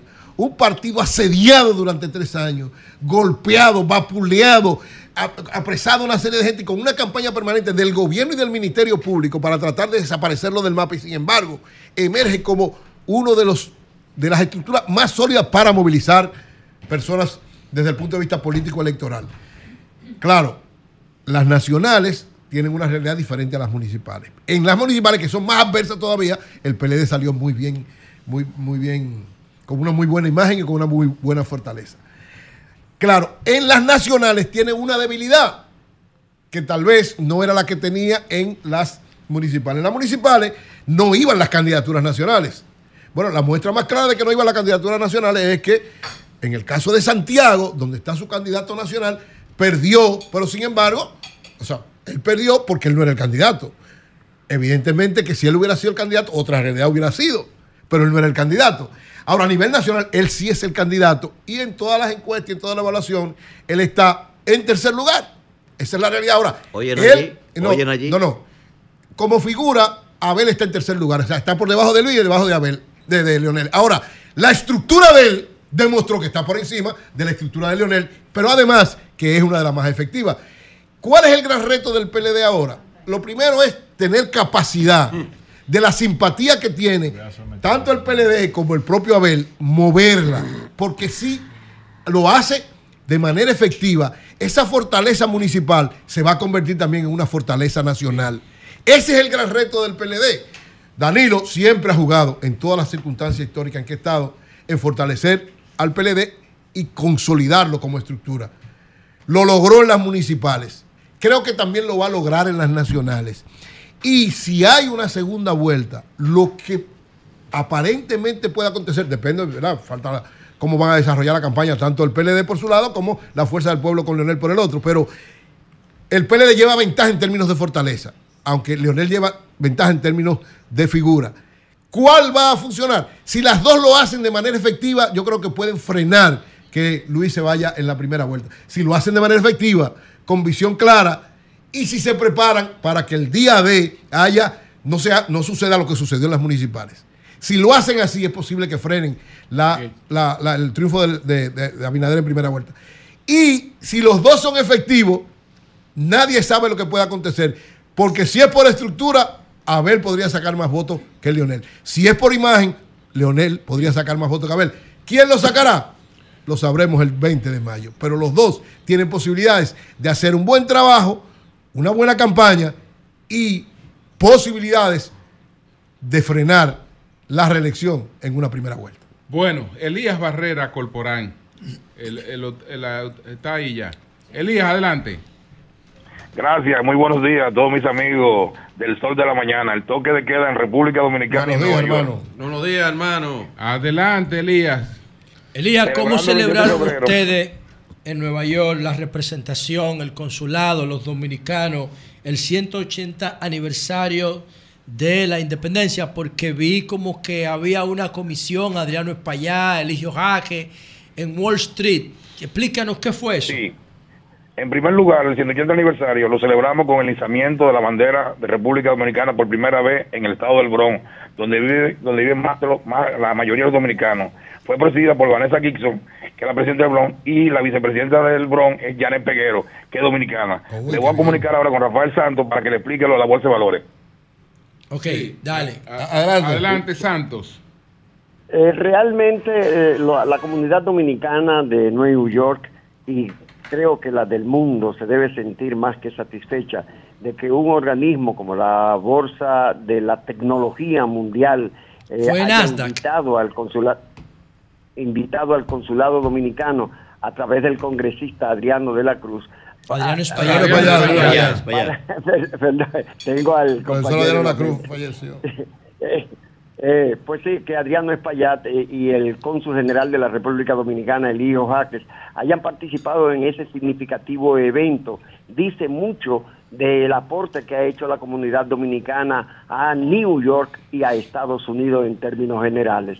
Eh, la comunidad dominicana ha participado de manera efusiva en todos y cada uno de los eventos que ha preparado las diversas instituciones eh, dominicanas que funcionan aquí en la ciudad de New York. Bueno, pues Es- much- sí. Espérate, Julio, una pregunta, pero eh, fue al cierre de la, de la jornada, no a tocar la campanita esa que mucha gente... Sí, el año pasado nos eh, nosotros abrimos la, la actividad de la bolsa. Este año fue el cierre. Nos Ya. invitaron al cierre. O sea que ya llevamos dos años consecutivos eh, representando la República Dominicana y eso tiene un valor que eh, es incalculable. El valor de que la honra que nos permiten al tanto al abrirla el año pasado y cerrarla. Debieran, este debieran ponerle promoción a eso en las redes porque realmente es un Sí, sí. acontecimiento importante y, y no, no, no lo recogieron los medios. Adelante, Santos. Vicente vino, Jochi Vicente vino el año pasado a la apertura de la bolsa por el significado que eso tiene eh, para la República Dominicana en términos económicos, en términos de aportación. Claro, eso es una vitrina para los es inversionistas del mundo. Sí, sí, definitivamente que sí. Eh, nosotros nos sentimos más que satisfechos y, y alegres porque nos están tomando en cuenta. Eh, se puede decir que la República Dominicana en el exterior está de moda. Bueno, pues Bueno, gracias, bien. gracias, gracias, Santos, y gracias a Gracias Elías. a ustedes. Gracias a ustedes. Bien. Buenos días, adelante, buenos días. La República Dominicana en el exterior. Buenos días. Bueno, buenos días, adelante. Buen día, mi querido Julio. Zeneida Guzmán, Santo Adelante. Zeneida. Adelante, Zeneida. Mi querido Eury. Como tu está, Dios te bendiga. Sí. Amén. Para ti, para los demás. Vigilio, saludos. Saludos, Zeneida, un abrazo. Mira, nosotros eh, tenemos que irnos a, a- la rendición de cuentas que hizo nuestro presidente Luis Abinader. Yo veo ese, ese- esa rendición de cuentas positiva, ya que todo lo que él habló es un hecho y ahí están las obras y, las que no están eh, están en ejecución porque uno la está mirando, mire esa carretera de Santiago. El sábado yo estaba en Santiago cogiendo una materia, sin embargo, yo vi tanto trabajo que se están ejecutando, también turismo, también ¿Qué fue lo eso, que le esas pasó a Guillermo guaguas que yo nunca la había, hubiera visto. O que celebró la independencia nacional con, con- con el himno norteamericano. cruzó. trasladando a los niños a, a la escuela. Esto es algo importante que también se habló, se habló de la economía Sí. que Ito Bisonó, Ito Bisonó ha implementado y también Rafael Santo Badía. Zeneida. ¿Cómo? ¿Ya te reuniste con Betty? ¿Con Betty y Jerónimo? Sí. No, yo estaba apoyando acá. No, mi amor, yo no me, yo no me he reunido con ella porque, eh, para que yo no la conozco. Bueno, pero tú tienes que reunirte con ella, esa es la alcaldesa. Y tú eres dirigente Tú comunitaria. eres una dirigente comunitaria. Pero claro, tú tienes que ser amplia y democrática si, ahí. Si ella, si ella no me llama, ¿cómo No. ¡Ah! Puedes esperar que ella te llame, no, Betty. Claro. No, pero Betty la llama. Felicita, felicita a Betty. Y acércate. pasó con Guillermo Moreno? Ella es una mujer igual que yo, hay que felicitarla porque es una muchacha valiente. Está bien, está bien, gracias. claro, claro que Está sí. bien. Felicítala, Mira, felicítala. eh, Felicidades, Betty Jerónimo, Mira, José. de parte de Zeneida Guzmán. Gracias, Zeneida. Sí, sí, José, sí. lo ¿Quién que, pa- que le- lo que pasó que con saboteó no, el lo que pasó con Guillermo Moreno. No. Saboteo no, no, no. Oye, oye, él colocó un mensaje, Muy un video, un audiovisual Muy en bonito. las redes sociales, pero el fondo Era musical el de los era The. Star Ah, Spangled Banner, que es el himno de los Estados Unidos. Alguien del equipo de él es una quinta columna. No, pero espérate, no, José, no. espérate, aguanta. Y él no revisa lo que Exacto, él él no revisa lo que No, le hace. pues, es ah, no revisa. ¿Cómo que No, la eh, No, no. Eh, Alguien le hizo daño a Guillermo Ah, que eso Moreno. fue- No, no, no. Atención, Guillermo Moreno. maestro, revisa Eso fue algo que yo hablaba ayer, que, que el tema No, la que- que el conocimiento que, que no tiene. Tienes, eh, claro. eh, no ahí tienen, estos el no propio tienen. No, Guillermo. pero además, pero no. él debe tener una gente que sepa de eso, que le La revise. sociedad digital que dice José no conoce. Sí, pero hay un eso. elemento, hay un elemento. No, pero espérate, espérate. Un- escúchame, Ajá. un político de la altura de Guillermo Moreno. Tiene que tener un equipo que sepa de eso. No, no saca nada sin revisar. Claro, pero bueno, no sale nada, nada, No, hasta que no, no, se da- gente de no, confianza de él. tiene que No, revisar. El candidato no. No, no, no. No, no, no revisa. No, no, no. No, Mira, no, Ah, no pues no un Eh, equipo. No, no, no Eso hay, momentos que tú no puedes No, eh, no. revisar. No, a mí no no, me Hay nada sin revisar. Si yo José, escúchame, mira, ese, no, no. ese spot, mira, espérate, ese spot está muy bien hecho. Para mí eso Muy bien, no, espérate, no, por producido. Porque bellísimo. el Diabel. joder. No, no, pero espérate. No, No, no, pero es el espérate. debate. El de Guillermo está bien hecho, muy bien redactado, ¿Viste el de Lionel muy bien escrito, muy bien todo, pero, Vamos señores, dura la- la- el himno de los Estados Unidos encima y nadie se va a dar cuenta. O sea, el equipo de él no se dio cuenta que ese no era el himno del no, Nacional. pero él. Pero por Dios, no, supongamos que él no lo Ah, revisó. no lo vio, él no lo él, revisó. yo creo que sí, que él lo vio. Ah, la- Porque antes de salir, ese tipo de cosas se le envían. Bueno, yo espero que que si él llega a ser senador no vote por un proyecto sin leer. Eso es peligrosísimo. Porque él tiene que, re- tiene que revisar. Buenos días, buenos días. Bueno, yo no creo. No, pero Omar va a ser senador, no te preocupes. Buenos días. Hay un Mira, mío que mira, está votando un millón de dólares. ¿Lo quieren? Profesor. Omar va a ser profesor? Si pierdo, salgo profesor. corriendo, no tengo con qué pagarlo. Pro- profesor, eh, en, Yo lo juego. En, en el, en, el, en el chisme de la boda del castillo, usted no puede dar iniciales ni, ni así, referencias. Hay una persona que está hablando. Ay, disculpen. Sí, adelante. Mire, le pido de por favor que me escuche. Le pido hasta de rodillas lo que le voy a explicar. Mire, le, le hablo de Filadelfia. Sí, El 4 de abril, 18 dominicanos, ya estamos confirmados que vamos a República Dominicana.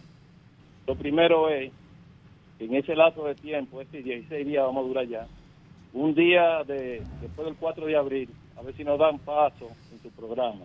ah, con mucho Aunque gusto, pero con mucho gusto.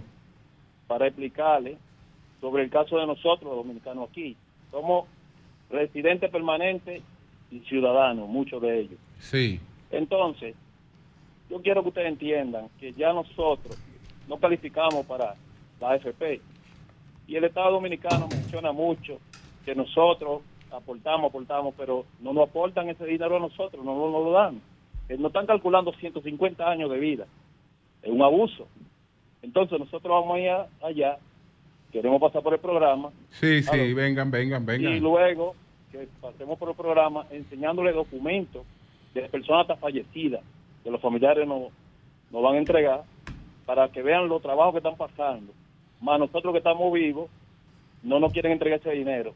Ya yo tengo 52 años y ya no califico. 13 años que no vivo allá.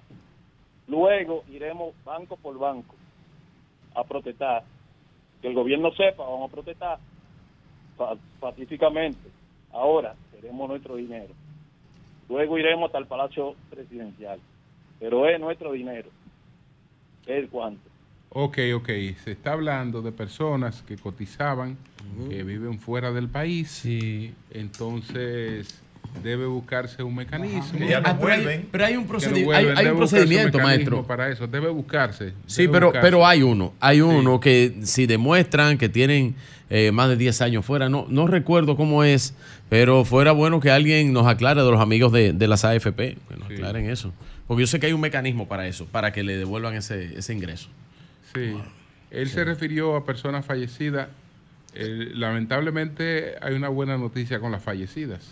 Oye, lamentablemente. Una buena noticia es porque tú te mueres. Coño, pero No, que- la familia, mira, la- fallecida no hay problema. No, la fallecida, La el familia, los la fondos están familia. disponibles, Qué pero, buena noticia pero porque pasa, te mueres. No, Pasa- para su para sus. Bueno, dependientes, es decir, sus dependientes es inmediato. Sí, sí. los que hayan muerto no tienen que esperar. Coño, pero Dios mío. Pero Julio. No, pero no está- Pero lo- ¿para qué una gente que se murió quiere cuarto? no, pero la No, familia. la familia, la ¿Pero qué familia. ¿La familia trabajó Vas a ser. No, no. Lo hereda. corresponde, lo hereda. Lo hereda, lo hereda. Pues Entonces, son los herederos que se Y entonces benefician. tú vas a- El tú que lo trabajó Lo yo. hereda. Tú vas a dejar- lo sin nada. Lo que decía Álvaro. Deme lo mío con vida y yo decido lo que hacer con él. Lo que decía Don Lo Álvaro. hereda, lo hereda. Eso Bueno, que quedárselo a mis familiares porque Bueno. ellos me. Aló, aló, buenos días. Adelante. Yo quiero preguntarle, Julio, si el presidente se le olvidó en la rendición de cuentas eh, presentar el endeudamiento y el tema haitiano, que yo no lo vi que lo puso en, en esfera. No, la Claro deuda, de, claro la, de- la deuda él habló, de la deuda él habló. Lo que pasa es que la, la explicó solamente en una parte, en la disminución con relación Al PIB. al PIB. Al P- sí. No en el crecimiento absoluto de la deuda, pero sí en su reducción con relación al PIB. Él habló Que de no eso. es. Y mencionó el tema haitiano, habló, habló, de, habló de la construcción del muro, habló de las dos resoluciones del Consejo de Seguridad, sí, sí. habló del, del lobismo diplomático que se ha hecho para eso, se habló mucho Sí, de sí, eso. Profesor, profesor, Claro. me tienen el, el, el WhatsApp explotado, que usted tiene que decir. Bueno, eh, buenos días. Pero de que no sabe, yo no. Buenos el del días. Castillo, pero diga cómo es la cosa. Eso Buenos días. deje eso tranquilo. sí, ¿cómo están ustedes? Adelante, ingeniera, adelante. Sí, la ingeniera Pion. Óyeme una Sí. cosa. El señor presidente Perdón, que ingeniera, ¿cuál vez- es su nombre? una vez dijo, Eh, ingeniera, General Pion es su eso. nombre, ¿cuál Ese es? su apellido, Pion. mi nombre es Argentina Pion Melo. Argentina Pion, quítese lo de ingeniera, que eso no suma. Bueno, adelante, adelante, Ah, ingeniera Pion. Argentina Pion. Es que me conocen por eso, por eso que claro, sigue, ingeniera. adelante, sigue. ingeniera. Usted le dé la gana, no Siga, diga, diga. Eh, Hable oh, de Leonel. Adelante. Gracias, José Lalu, por tu hermoso consejo. Adelante. Oye, Un beso. señor presidente eres una como vez la dijo, otra. miren para atrás. Pero yo pregunto, ayer que él se fue de que al 2012, ¿por qué no se fue? Yo digo que fue que se equivocó de número, que era dos. Porque él puede comparar lo que pasó, eh, el déficit de 2012, con lo que pasó en el 2002, que hasta las empresas que fiaban dejaron de fiar. Señores, pero eso como que se llora ante la presencia de Dios. Ingeniera. Y que hablar de 2012 en vez del 2002. Ingeniera. Dime. Usted votó por el por, por, por el candidato en las municipales, por el domingo. Tú sabes que el voto es secreto. Ah, Bien, pues gracias. diablo, ni Buenos ella días. votó por No, domingo. ya, que no- Tú ves la no vaina. Ahí fue la desgracia. Y debes respetar Ni eso. el ella voto votó. secreto. Buenos días. Diablo, man. Por eso. Buenos días. Sí. Hasta ayer, cuando yo estaba escuchando el discurso del señor presidente, yo vivía en Lawrence, Massachusetts. Mi nombre es Marino González. Sí. Pero yo arranqué para el aeropuerto porque nuestro país es la octava maravilla del mundo. Así que, Virgilio, Mira, aeropuerto. ¿en, en qué sitio de No, Lawrence, no en qué sitio de Lawrence no tú vives? Para yo, para yo saber en qué sitio de Lawrence tú vives. Nosotros conocemos Lawrence bien. De hecho, vamos a estar allá dentro de un Sí, o sea, para que nos diga dónde ten- tú ten vives. cuidado, si tú quieres, tú estás tratando de intimidar a ese oyente. No es para Sí. que nos diga dónde Bueno, él vive, en Lawrence. Buenos días, No, buenos días. cuidado. Cuidado. Buenos días. si le pasa algo. Sí, buen día. Adelante. Un saludo Sí. al alcalde de Lawrence, nuestro amigo Buen Buenos día. días. Buenos Brian de. Peña. Sí. Sí. Óigame, yo quiero hacer una preguntita. Yo quiero hacer una Pero pregunta. hágala, líder. Adelante. Sí, Ah, a hágalo. José, a José La Luz y a Manuel Cruz. Yo quiero saber cómo puede uno ingresar a las ONG patrocinadas por la USAID para yo ver si tengo también participación. Eh, bueno, participación te puede Yo, contestar. yo eso. fui parte de ese programa de formación. Te- te y eso puede- es buenísimo. Bueno, pero sea, eso es otra cosa. Esos son ya becas o. Esos o- son los traidores o a la invitaciones. No, no, no. No, debiéramos tener invitaciones. 10 participación Eso- ciudadana esos más. son para que invitaciones fiscalice ya. al gobierno, pero no hay oposición. ¿Quién ha dicho que se fiscaliza nada? No hay oposición. No, yo ¿Quién digo que debería fiscalizar. nada? Bueno, le hace Bueno. caso a la gente. Ah. Ahora hay una narrativa Ah, nueva en debía el haber bloque. 10 No hay oposición. No, hay ¿Qué, oposición. Buenos ¿Cuáles días. son las iniciales del...? Después no se quejen. El gobierno se tiene que, eh, eh, eh, que enfrentar entre. Una metáfora. Ay, Buenos no días, me buenos días, adelante. Ah. Después después Buenos no se días. quejen. Se llama como un apóstol también.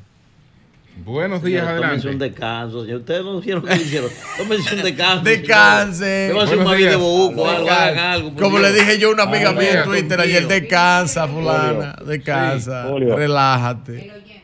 Julio, Sí. Los dos amigos míos de la vez aquella que borrachones, ¿te acuerdas? Sí. Después de lo logrado, entraron a una iglesia a dar gracias. Ah, porque ellos fueron, ellos Por fueron, esos fueron la- la- lo- los dos borrachos que tú llamaste a Virgilio. Sí, espérate. que dijiste que fueron, que Sí. fueron a Se votar. agarraron y se agarraron de aquello. De, de Y que se 1500. agarraron de 1500 cada uno. Por eso fue que no se cayeron. Eh, No se cayeron esos dos.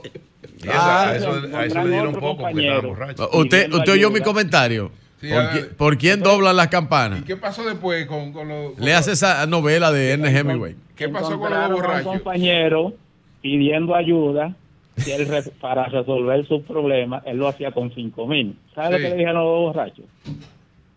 ¿Qué le dijeron? Espérate a mayo. Ah, ese en mi libro, en Ese- mi libro, fue- fue para el mi libro te próximo libro, bestseller, Pero es para el libro que te está El discurso del perdido. Eso, Eh, Tema 3, capítulo 4, dice lo siguiente. Eso es para el libro.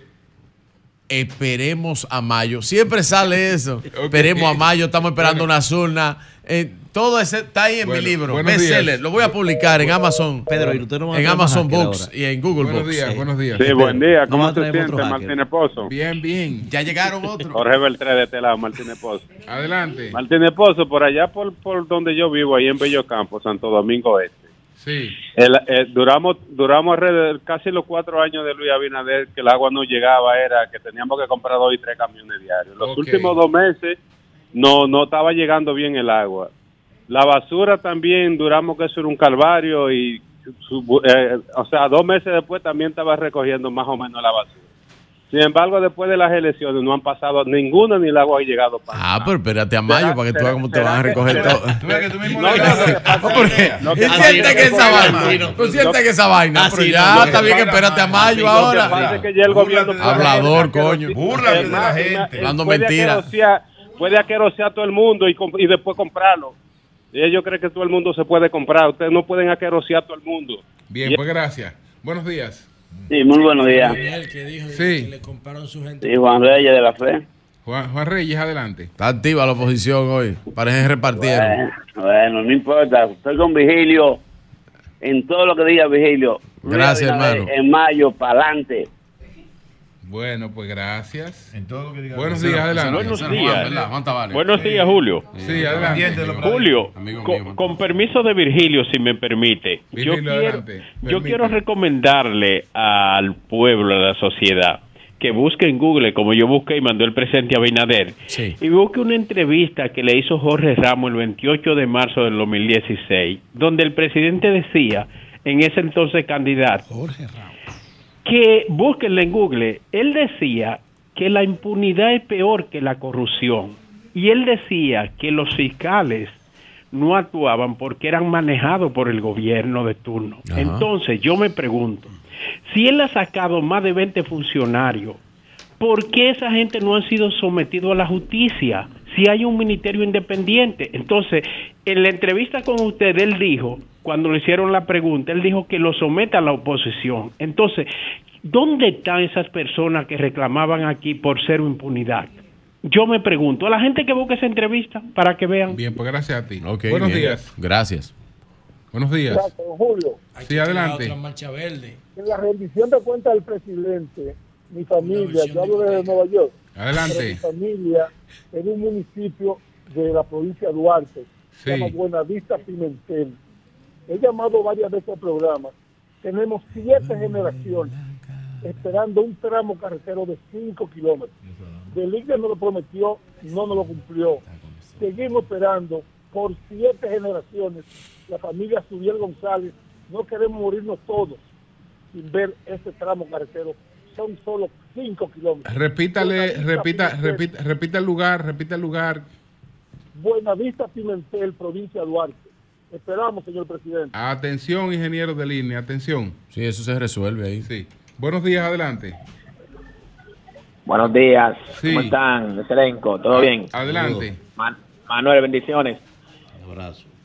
Sí, Oye, adelante. Yo estaba viendo el discurso del presidente ayer, pero el discurso estuvo muy a la altura, aunque en algunas cosas el gobierno no aclaró los- algunos puntos, pero en las demás, como el turismo, la educación, la economía, está, está bastante avanzada en esta gestión de gobierno.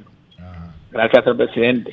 Gracias, gracias, hermano. Gracias, Gracias, hermano. compañerito, gracias. Gracias a ti, gracias, a ti. Gracias. a Es un ciudadano, de verdad. sí, un compañerito. Gracias a ti. Un hombre, un hombre del pueblo. Sí, ciudadano. Sí, claro. Sí, compañerito del claro. PRM. Claro. Cambio fuera.